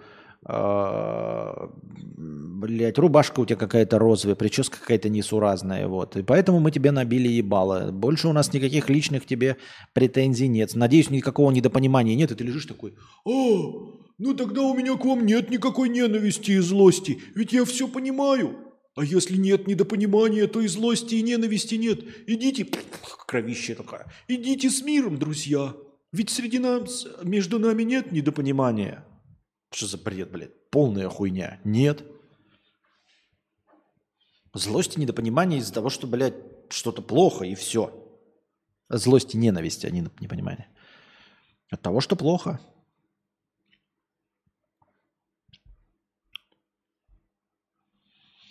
На тропы и всю остальную хуйню я не верю, потому что... Че 300? А, понял. Э, потому что, ну, ты можешь, конечно, химическим путем, но, во-первых, для того, чтобы что-то разгонять химическим путем, нужна развитая биология, которой у нас нет. Без биологии это, блядь, ногу отрезать и э, с не стопроцентной вероятностью зашить ее так, чтобы ты не помер. Вот и все, что у нас известно по биологии.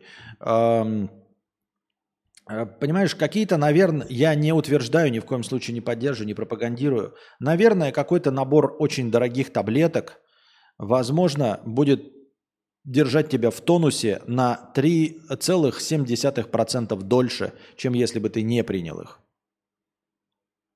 Возможно, э, твоя мозговая активность увеличится на 7,2%. Э, Но как бы ты и не занимался ничем гениальным. Вот если бы, понимаешь, тебе вот там двух ходов не хватило до звания чемпиона мира по шахматам, может быть, тебе эти 7,2% что-нибудь бы и дали. А поскольку ты, блядь, сидел в интернете и писал говнокод для игрушки 3 в ряд, от того, что ты на 7,2% умнее станешь, а, ничего не изменится вообще. 800 тенге, Ибрагим С. Какой же охуенный курс к ТГ? Спасибо. Спасибо. 200 еще добавляем. Спасибо большое. Smooth operator. We got smooth operator.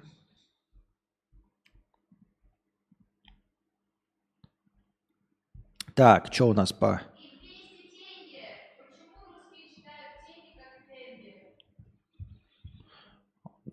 Потому что в слове тенге нет мягкого знака. Поэтому они читают, как написано, и все. А, потому что каждого отдельного русскоязычного и русского в том числе а, нужно учить, что надпись «тенге» написано «тенге». А, нужно напоминать им, что это прародитель слова «деньги», что это э, исходное слово, то, которым они пользуются – деньги, оно и пошло от тенге, тогда им станет привычнее. э, чтобы они не обращали внимания на написание. Как вы не напишете, вы же знаете, что деньги – это деньги. Это раз. А во-вторых, я где-то слышал в ТикТоке, я надеюсь, что я правильно произношу, а, как произносить слово тенге. Нужно э, представить ну, себе все время, что есть какой-то ге, ну вот как чук и гек, есть вот ге. А, вот, и когда на него падает солнце, а, он отбрасывает тень. И вот эта тень – это тень ге. И если ты все время помнишь, что это а, отбрасывая им э, человеком по имени Ге тень, тогда ты произносишь правильно. Тень Ге. То есть э, просто так поставить после N мягкий знак э, в уме как-то сложновато. А помнить, что ты говоришь не о деньгах, а о тени э, существа по имени Ге, мне, во всяком случае, это помогает. Надеюсь, я правильно произношу. Тень Ге. Это как бы и одновременно и расставляет, вроде как, если я правильно понял, правильно расставляет эм, ударение. То есть как будто это два слова, тенге. И тень, и ге разделенные. Потому что слово «деньги», оно, э, очевидно, с ударением на, берв, на первый слог. Деньги. Тенги. Ты же не говоришь «тенги». Ну или кто-то говорит «тенги», «тенге». Все равно говоришь по-разному. Но я так научился. Но правильно это или нет, я, кстати, не уверен. За правильное произношение тенге. Э, тысяча. Спасибо большое, Ибрагим. Так. Еще 250 хорошего настроения. Спасибо большое за продолжение нашего сегодняшнего банкета. А по правилам Ютуба и Твича можно говорить о своем опыте стримеру, как он ел э, грибы или курил? А вот этого я понятия не имею, если честно. Костя, ты без писинг пауз уже полтора часа. Ты дашь людям покурить или нет? Я же теперь э, довольно долго сижу без писинг пауз. Может быть, это тоже ну, добавляет зрителей. Вот видите, у нас постепенно растет, растет. Мы, правда, до 100 еще не добрались, но уже 87 для утреннего стрима. Так, кушать охота. Аноним 50 рублей с покрытием комиссии. Алерт!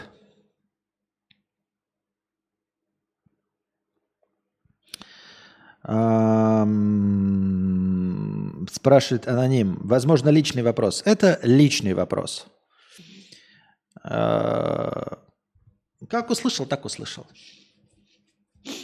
Как услышал, так услышал. Обложки, темы и новости топ. Спасибо. Smooth operator. We got smooth operator. Так, smooth operator. We got a smooth operator.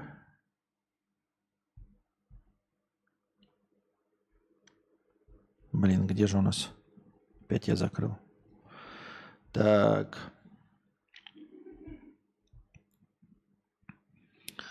А, майнинг всех криптовалют запретили в Кувейте.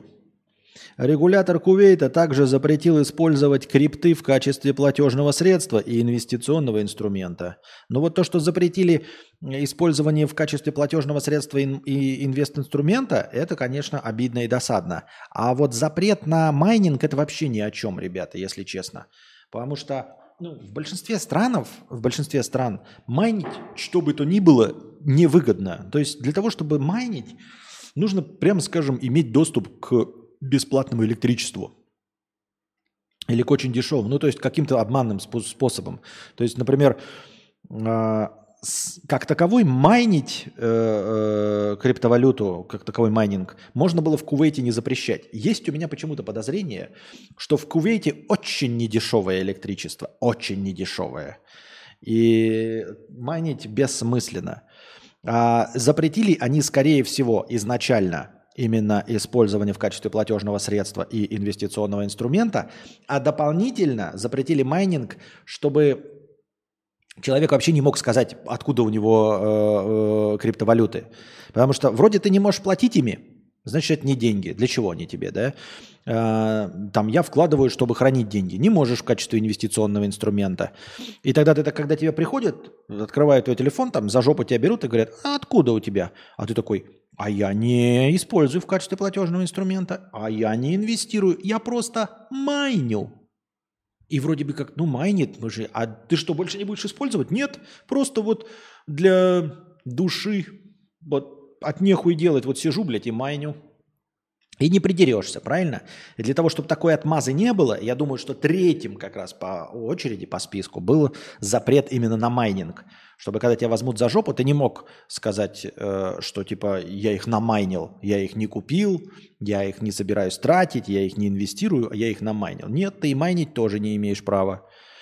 Вот. Но почему? Почему? Я не знаю. А почему? Чем они мешают? Чем они мешают какому-то Кувейту, если честно?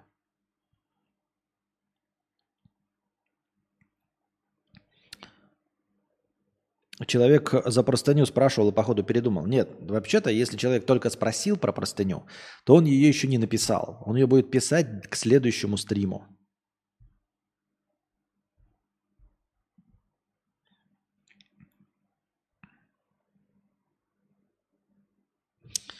В докторской колбасе под названием «мусульманская» неожиданно нашли ДНК свиньи и сои.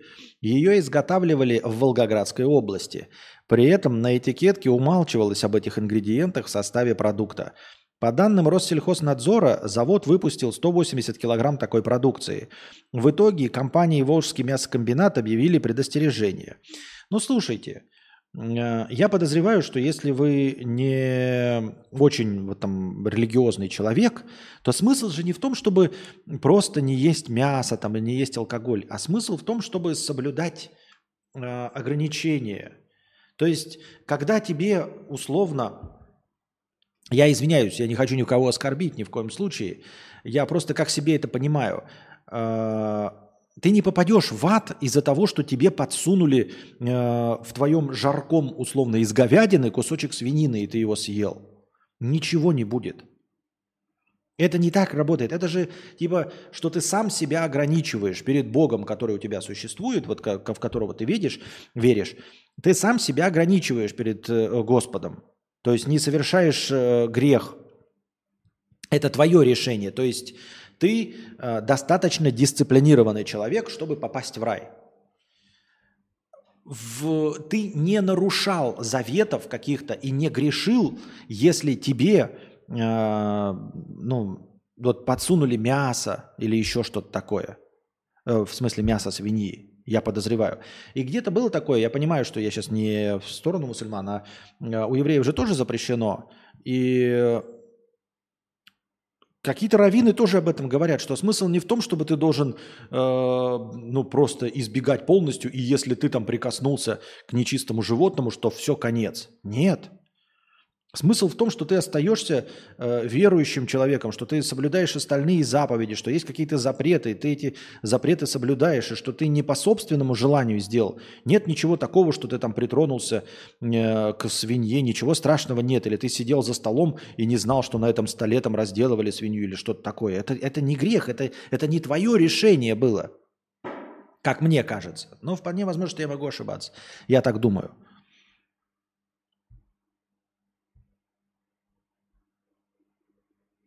Smooth operator.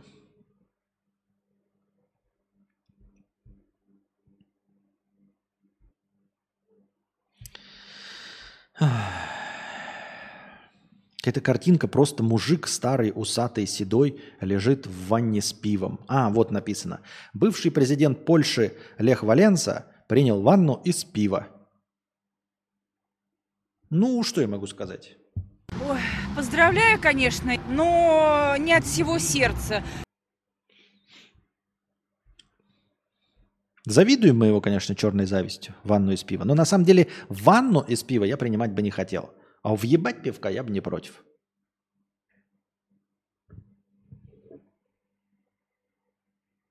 Блять, я постоянно баню нахуй все эти оповещалки. Э, и вот все оповещалки с смс-ками от оператора баню, никакого реакции нет. От них же приходит, там, видимо, какой-то стоит запрет на это. Мне сейчас пришел вообще с необычного. Обычно мне приходит ну, название э, оператора мобильного, э, какие-то сокращенные буквы или циферки, там, как обычно, там 999, там, да, знаете. А тут приходит с просто КЦКХ БФ8, ты заходишь и там, блядь, купите новый тариф за 120 донгов, блядь. Да идешь ты нахуй, ты заебал уже, блядь. У меня каждый день приходит по 5 смс от оператора, который мне спамит всякой хуйней. А. Рахмет, ваша милости. Так, 400, еще 100 рублей хорошего настроения, 100 очков хорошего настроения добавляем. Спасибо большое, донат в тенге. Эм, Яндекс Гоу теперь подскажет, когда именно выгоднее всего заказать машину. В приложении появился график с ориентировочной стоимостью поездки на такси в разное время суток. Да-да-да, конечно, мы верим. Сейчас нас Яндекс оповестит, когда он меньше всего... Но на самом деле, наверное, Яндекс-то получает один и тот же процент. Наверное, он, скорее всего, за счет наеба таксистов хочет это сделать. То есть Ценник-то меняется постоянно, да, в зависимости от загруженности. Но я думаю, что если Яндекс это делает, и если даже по-честному это делает, то уж точно не себе в минус. Он все время будет свой кусок там условный, причем в, не в долях, а в абсолютных цифрах, знаете, берет 100 рублей с каждого заказа. Что утром, что днем, что вечером. А цена меняется за счет э, ценника для таксиста, за счет его доли. Не думайте же вы, что Яндекс на вашей стороне. Ну, ребят, Яндекс это классическая корпорация наебсиков. Наебсиков.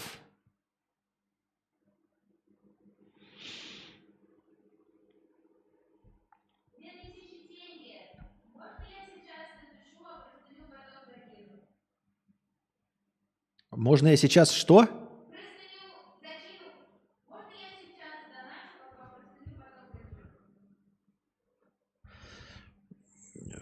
Но...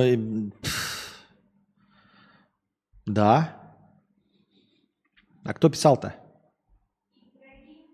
Понятно. Спасибо большое.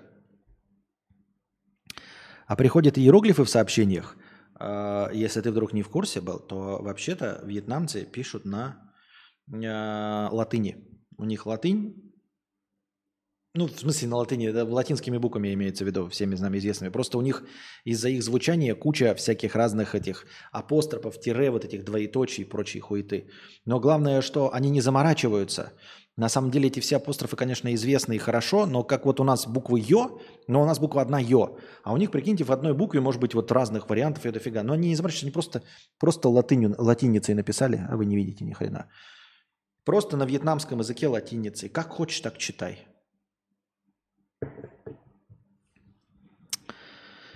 Smooth operator. Россияне могут начать отпра... Россиян могут начать отправлять на удаленку из-за аллергии. Э, Соответствующий законопроект поступил на рассмотрение в Российскую трехстороннюю комиссию. Также предлагается давать аллергикам возможность выбрать удобное время для очередного отпуска. Новый диагноз аллергия жопы или аллергия головного мозга. Не-не-не, это аллергия, это, конечно, интересно и смешно, но, блядь, ребят, ну серьезно, аллергия на тупость. Все, ребят, ну это, блядь, каждый может уйти из своего офиса на основе аллергии на тупость. Вот скажите, покажите мне человека, у которого нет аллергии на тупости. Или у которого есть аллергия на тупость, и который в офисе с этой тупостью не встречается. Ну нет, это значит, э, это совершенно мертвый законопроект. А, ну тут надо доказать, понимаете медицински, что у тебя есть аллергия на тупость. Правильно? Вот. Поэтому читаешь какие-нибудь там, знаете, вон Джон Коннор пишет. Майнинг, майнинг не выгоден.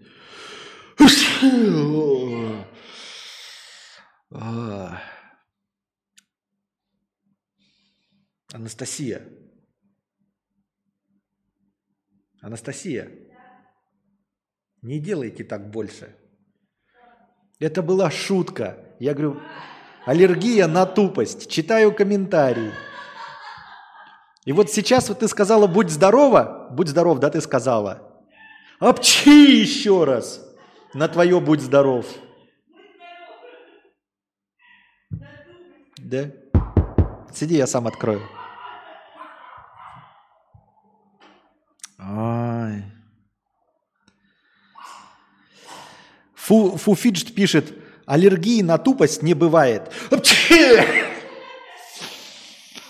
Ах.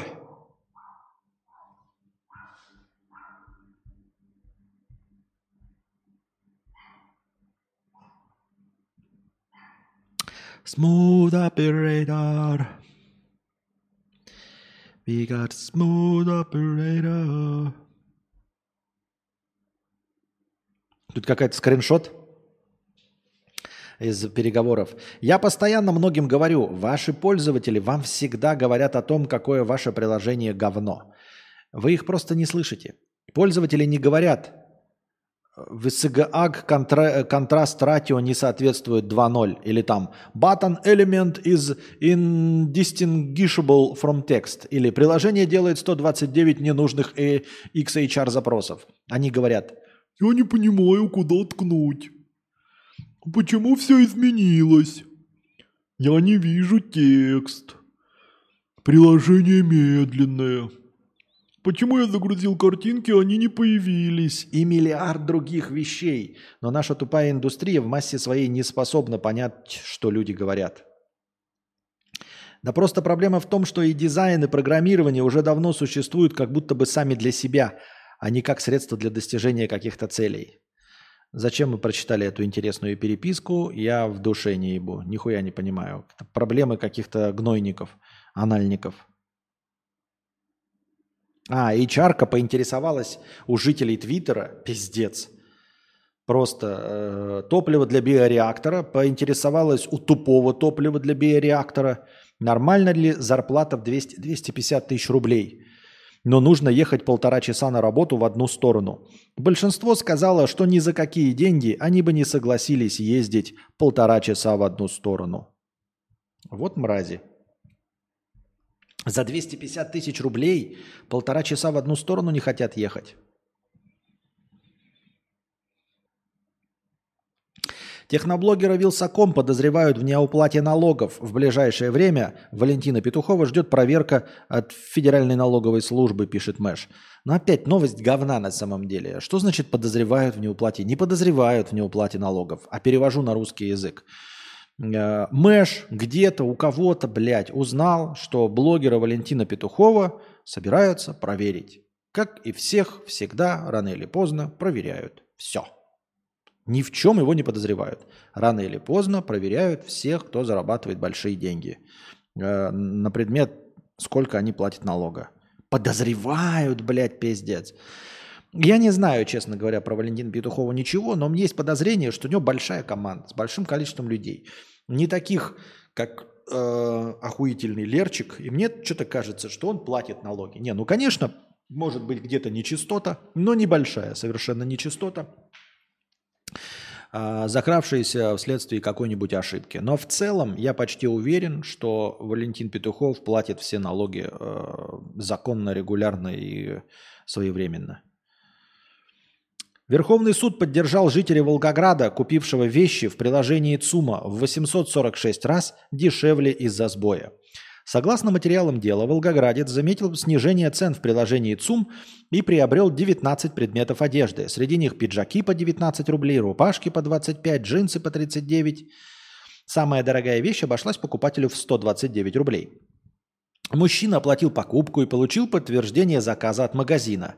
После этого ЦУМ уведомил его о невозможности доставки товара и вернул деньги. Тогда покупатель обратился в суд с требованием передать ему заказанный товар в соответствии с законом о защите прав потребителей. Представитель ЦУМа утверждал, что в приложении магазина произошел технический сбой, из-за которого неправильно отображалась цена. Списанная за покупку сумма в 2787 рублей оказалась в 846 раз ниже фактической цены. Универмаг был готов передать заказанные товары только при условии доплаты до их полной стоимости. Суды трех инстанций вынесли решение в пользу ЦУМа. Но Верховный суд отменил предыдущее решение и направил дело на пересмотр в суд первой инстанции.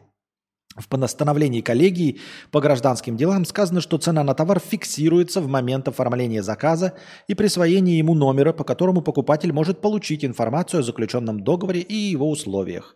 Поскольку предложение продажи одежды – публичная оферта, после оплаты заказа магазин обязан передать товар покупателю, подчеркнули в Верховном суде. Продавец не вправе изменять. Ну, тут вот, в общем, все это интересно очень. Но предыдущая новость звучала о том, что он все-таки выиграл, а тут не выиграл. Еще раз обращаем ваше внимание, что Верховный суд отменил предыдущее решение и направил дело на пересмотр в суд первой инстанции. Суд первой инстанции еще раз пересмотрит и еще раз примет. Ну, допустим, суд первой инстанции примет решение действительно выдать товары на всю сумму. Почему все уверены так, что победа в суде Российской Федерации тебе что-то дает? Если вы хоть раз э, занимались какими-то имущественными спорами и выигрывали суды, э, или ваши знакомые выигрывали какие-то суды на большие суммы, или с людьми прошаренными, вы наверняка расскажете массу историй. Знаете о чем? О том, что ты выигрываешь суд у своего соседа, который залил тебе квартиру, и он должен оплатить ремонт. Но оказывается, что этот сосед нигде не трудоустроен. И квартира это не его. А в ней прописано «бабушка-ветеран». И все. А у него нет никакого имущества и нет никакого дохода. Хотя разговор идет о каких-нибудь вшивых 25 тысячах рублей на обои и на побелку потолка – но люди усрутся, и у них ничего нет, блядь. Вот нет у него ничего. Понимаете? И бизнесмены, которые должны там платить алименты, вы к ним приходите, а оказывается, что у них нет никаких бизнесов. Оказывается, что бизнес принадлежит его маме. Вот. Зарплату он получает в размере 1 рубль э, на должности исполнительного директора этой фирмы.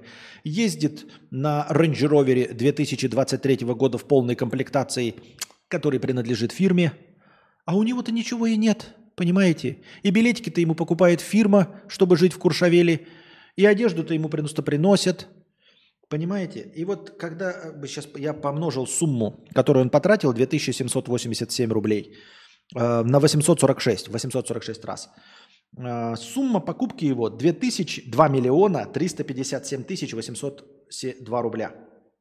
2 миллиона 350 тысяч. Вы знаете, что вот этот человек, просто я вам рассказываю, да? Просто чисто рассказываю. Конечно, ЦУМ может пойти навстречу, если вдруг у них там, ну просто по какому-то настроению. Но я бы хотел вам напомнить, да, что за 150 тысяч рублей человеку можно, э, он может просто случайно подвергнуться разбитию ебала возле своего дома. Вот. Без адвокатов, без ничего. Ему просто ебало набьют возле своего дома и что-то ему на ухо прошепчут. Мы ничего не узнаем, что ему на ухо прошепчут. Но после этого... На этом все на сегодня 600 тенге, спасибо. Но после этого почему-то человек придет в суд э, с синяками под глазом, с выбитыми зубами, возможно, с треснутой челюстью и скажет, что-то я раздумал. А раздумал иметь претензии к ЦУМу. Раздумал иметь претензии к магазину, э, который зарабатывает миллионы и миллиарды на богачах вот, и которым владеет какой-то богач. Вот вы знаете, я что-то вчера шел, что-то меня вчера какие-то люди побили, и я что-то, знаете, передумал претендовать на эти деньги. Почему-то передумал. Не знаю почему. Вот. Еще хотелось бы напомнить, что у нас бабки заказывают э, убить участкового за миллион рублей ищет киллеров убить участкового за миллион рублей. А тут он накупил на 2 миллиона 350 тысяч рублей, заплатив 2 тысячи.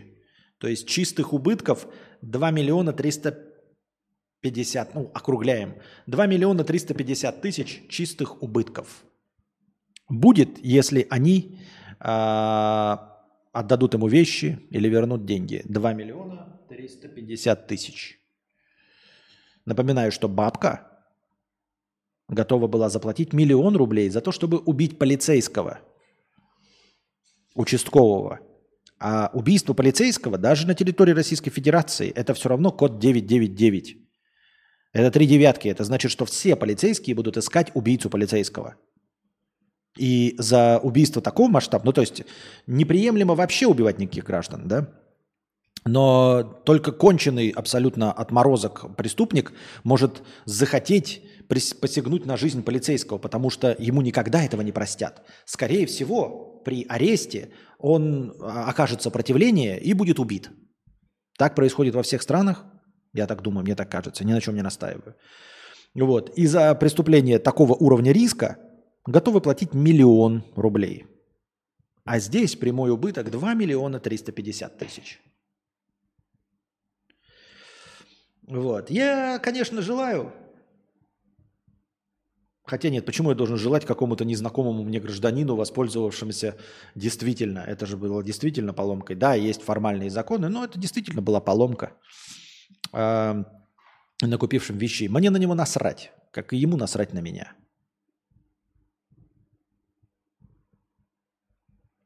Вот такие дела, дорогие друзья. Так. Пам-пам-парам.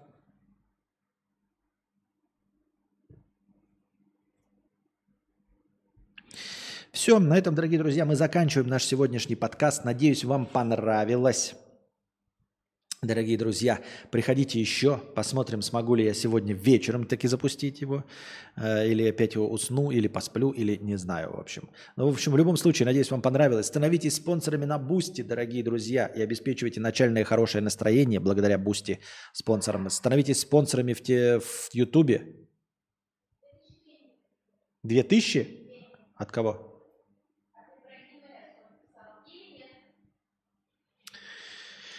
Или нет. Но вообще мы ушли в, в, в, в отрицалово уже. Ну ладно, давайте досиживаем. Но надо, блин, когда я уже начал прощаться, это уже не очень. Когда я начал прощаться. Давайте досиживаем дальше новостей. Так, сколько у нас зрителей-то? До соточки так сегодня и не добили почему-то. Обидно, досадно. Российский 40-летний исследователь Михаил Радуга – распилил себе голову дрелью и вставил туда самодельный имплант, чтобы контролировать сны. Молодец, теперь ваша э, телефония по мышке успешно подключена. Да, я видел эту новость, он себе дрелью совершил трепанацию, вот, чтобы прочипировать самого себя. Но что-то пошло не так. Что-то пошло не так. И в общем, в больничке он теперь лежит. Сразу вспоминается сцена из фильма «Пи» Даррена Аронофски. Фильма первого, еще до «Реквием по мечте». Там тоже главный герой был дюже умный. И потом дрелью пропилил себе голову и стал э, дюже нормальным человеком. Сразу ему понравилось, э, понравились песни Елены Военги. Вот. Купил себе сразу билет на ВК-фест – поддерживать спецоперацию стал. Эм. Ну и вот тут гражданин. Только там был дюжеумный сначала, а потом стал нормальным. А, нормальным, абсолютно нормальным гражданином. А здесь... Э, э, здесь, походу, сразу был не очень. Может быть, стал поумнее как раз-таки. Урок получил какой-то.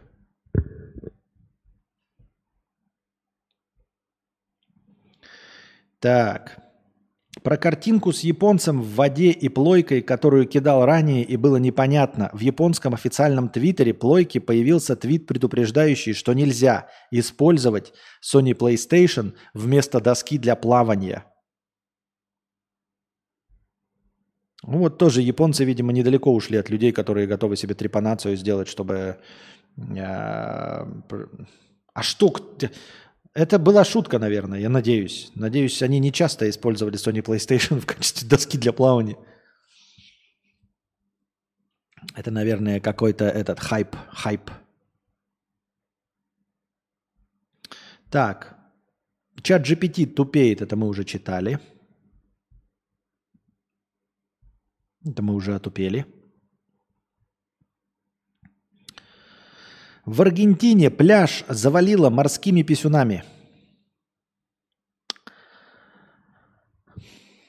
Мы не знаем, что это такое. Если бы мы знали, что это такое, мы не знаем, что это такое. Там прошел сильнейший шторм, который вынес на берег Рио-Гранде тысячи морских червей Урекис уни, у, уникинтукнуктус, которые напоминают мужское достоинство. Ай, охуеть, блядь. Выбросила червей, похожих на письки. Напишем новость. Аргентину завалило хуями. Бля, ну ладно. А, вот они эти письма. Ну, не выглядят они как, я не знаю, у вас, ну... Если ваши, вы видели письки, которые похожи на вот этих червей, ребята, вы какие-то очень нездоровые письки видели, реально.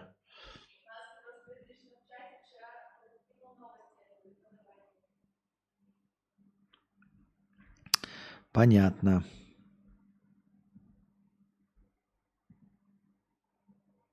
Если ваша писька выглядит как этот червь, то я тоже вам думаю, что вам нужно обратиться к специалисту, а, не теряя драгоценного времени, я бы даже сказал. Покупать авиабилеты при падающем рубле лучше во вторник, а при растущем в среду, советуют эксперты. А, это те эксперты, которые поддерживают э, курс рубля? Которые разбогатели на криптовалютах? Какие эксперты-то, ебать? Это объясняется тем, что пересчет стоимости билетов, исходя из курса валют, происходит в ночь со вторника на среду. Кроме того, билеты на ночное и вечернее время в будние дни также продаются дешевле. Так, так их просто покупать лучше во вторник, но на любую дату, да? Запомним, запомним. Запомним. Темноте очертания тают в темноте. Когда-нибудь кофе может спасти вам жизнь. Исследование. Ученые утверждают, что потребление кофе оказывает защитное действие против двух наиболее распространенных нейродегенеративных заболеваний. То есть кофеин помогает предотвратить развитие болезни Альцгеймера и Паркинсона.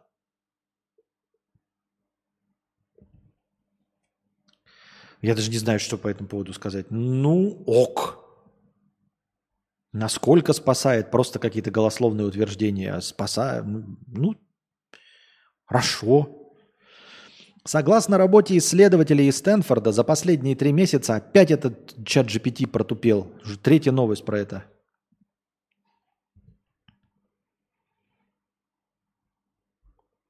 Поведенческая экономика. Так.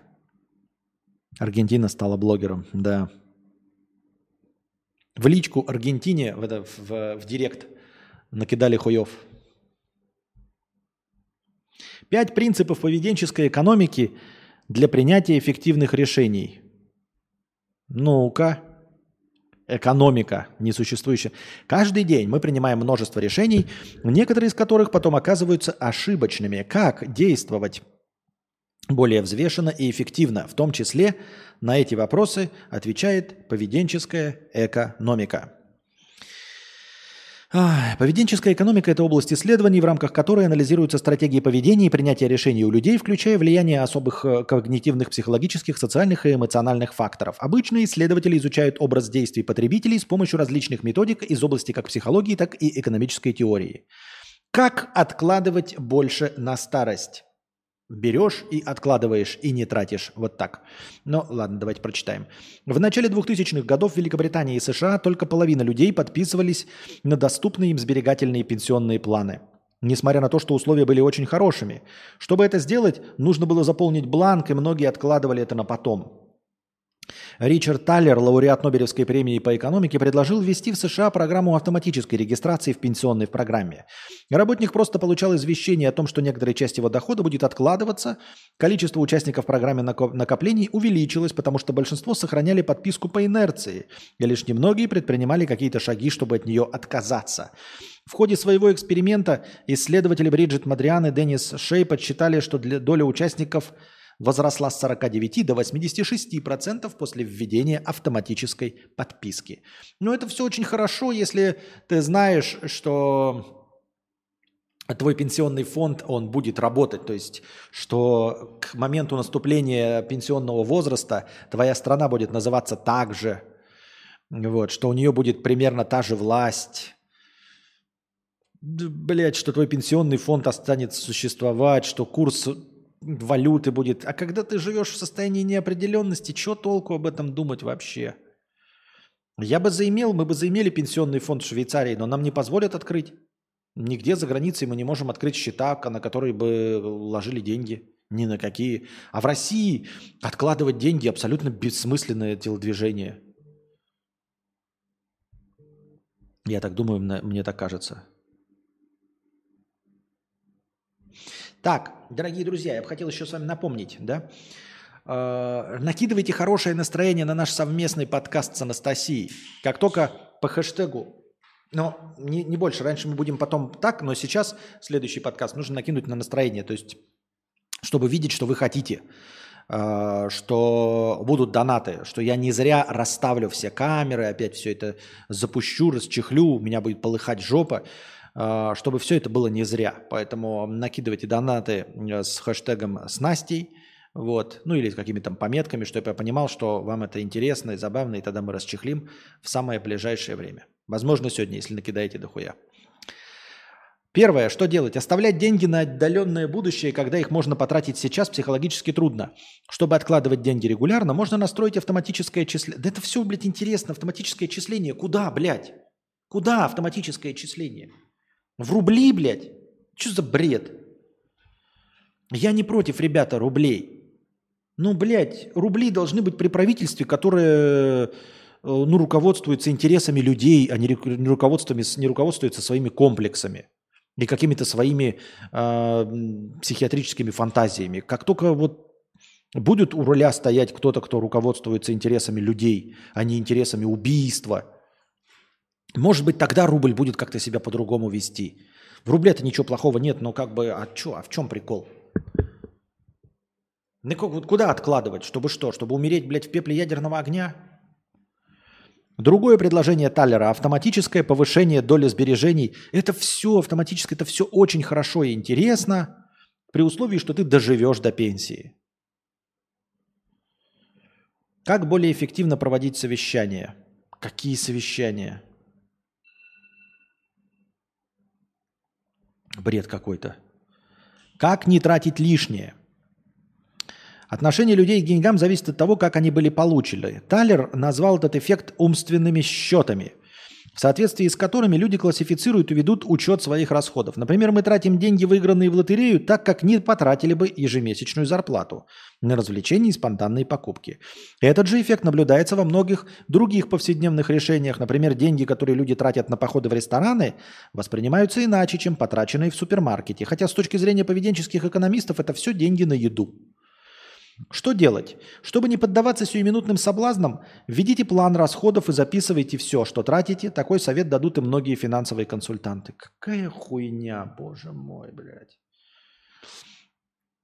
А, вот у тебя есть, э, э, чтобы не, не сдохнуть с голоду, тебе нужно потратить 10 тысяч рублей. И у тебя зарплата 10 тысяч рублей. Блядь, хоть распланируйся, блядь.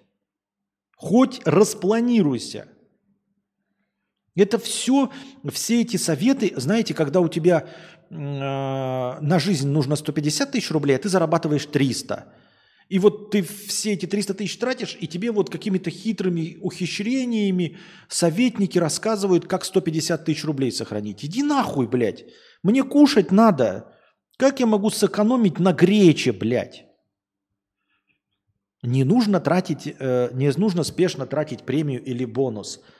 К ней нужно относить, относиться так же, как к обычным деньгам, пропорционально разделив обычные категории. Обычно бонусы люди, я не знаю, как вы, ребята, а мы бонусы тратим на закрытие долгов. То есть бонусы – это не какое-то деньги, которые никуда не идут. Нет, это ты такой типа ждешь их, ждешь, получаешь такой, ебать, можно закрыть несколько долгов. Если вы склонны к импульсивным тратам, то премию лучше сразу отнести в банк. Нет, сразу ее нужно потратить на долги.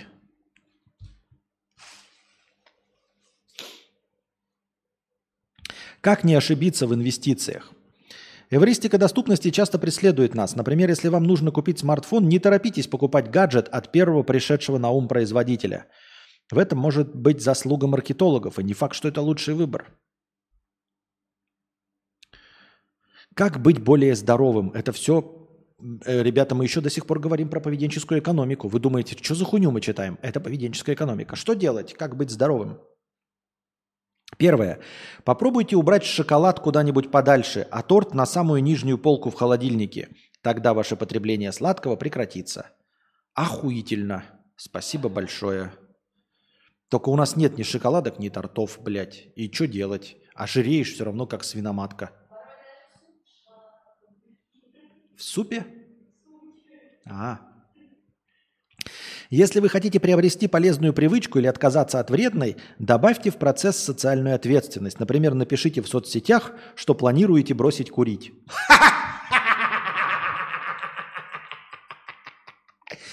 Хоть на кого-то это сработало? Типа, ребята пишут в соцсетях, я худею. И что? И потом тебе все пишут, так ты же не похудел, пиздюк ты такой. Да и похуй, что я написал. Это же соцсети, а вы говноеды. Ебать, что? Почему, блядь, в соцсетях я бросил курить? Эй, ты же не бросил курить. Ну и что? Я просто написал. Какой бред, блядь. У кого так настолько сильные комплексы, чтобы иметь какую-то ответственность перед записями в соцсетях? Третье. Собираясь в магазин, сделайте четкий список покупок, чтобы не купить лишнего, иначе вы можете купить то, что просто попадется вам на глаза. Понятно, хороший совет. Ой, smooth operator.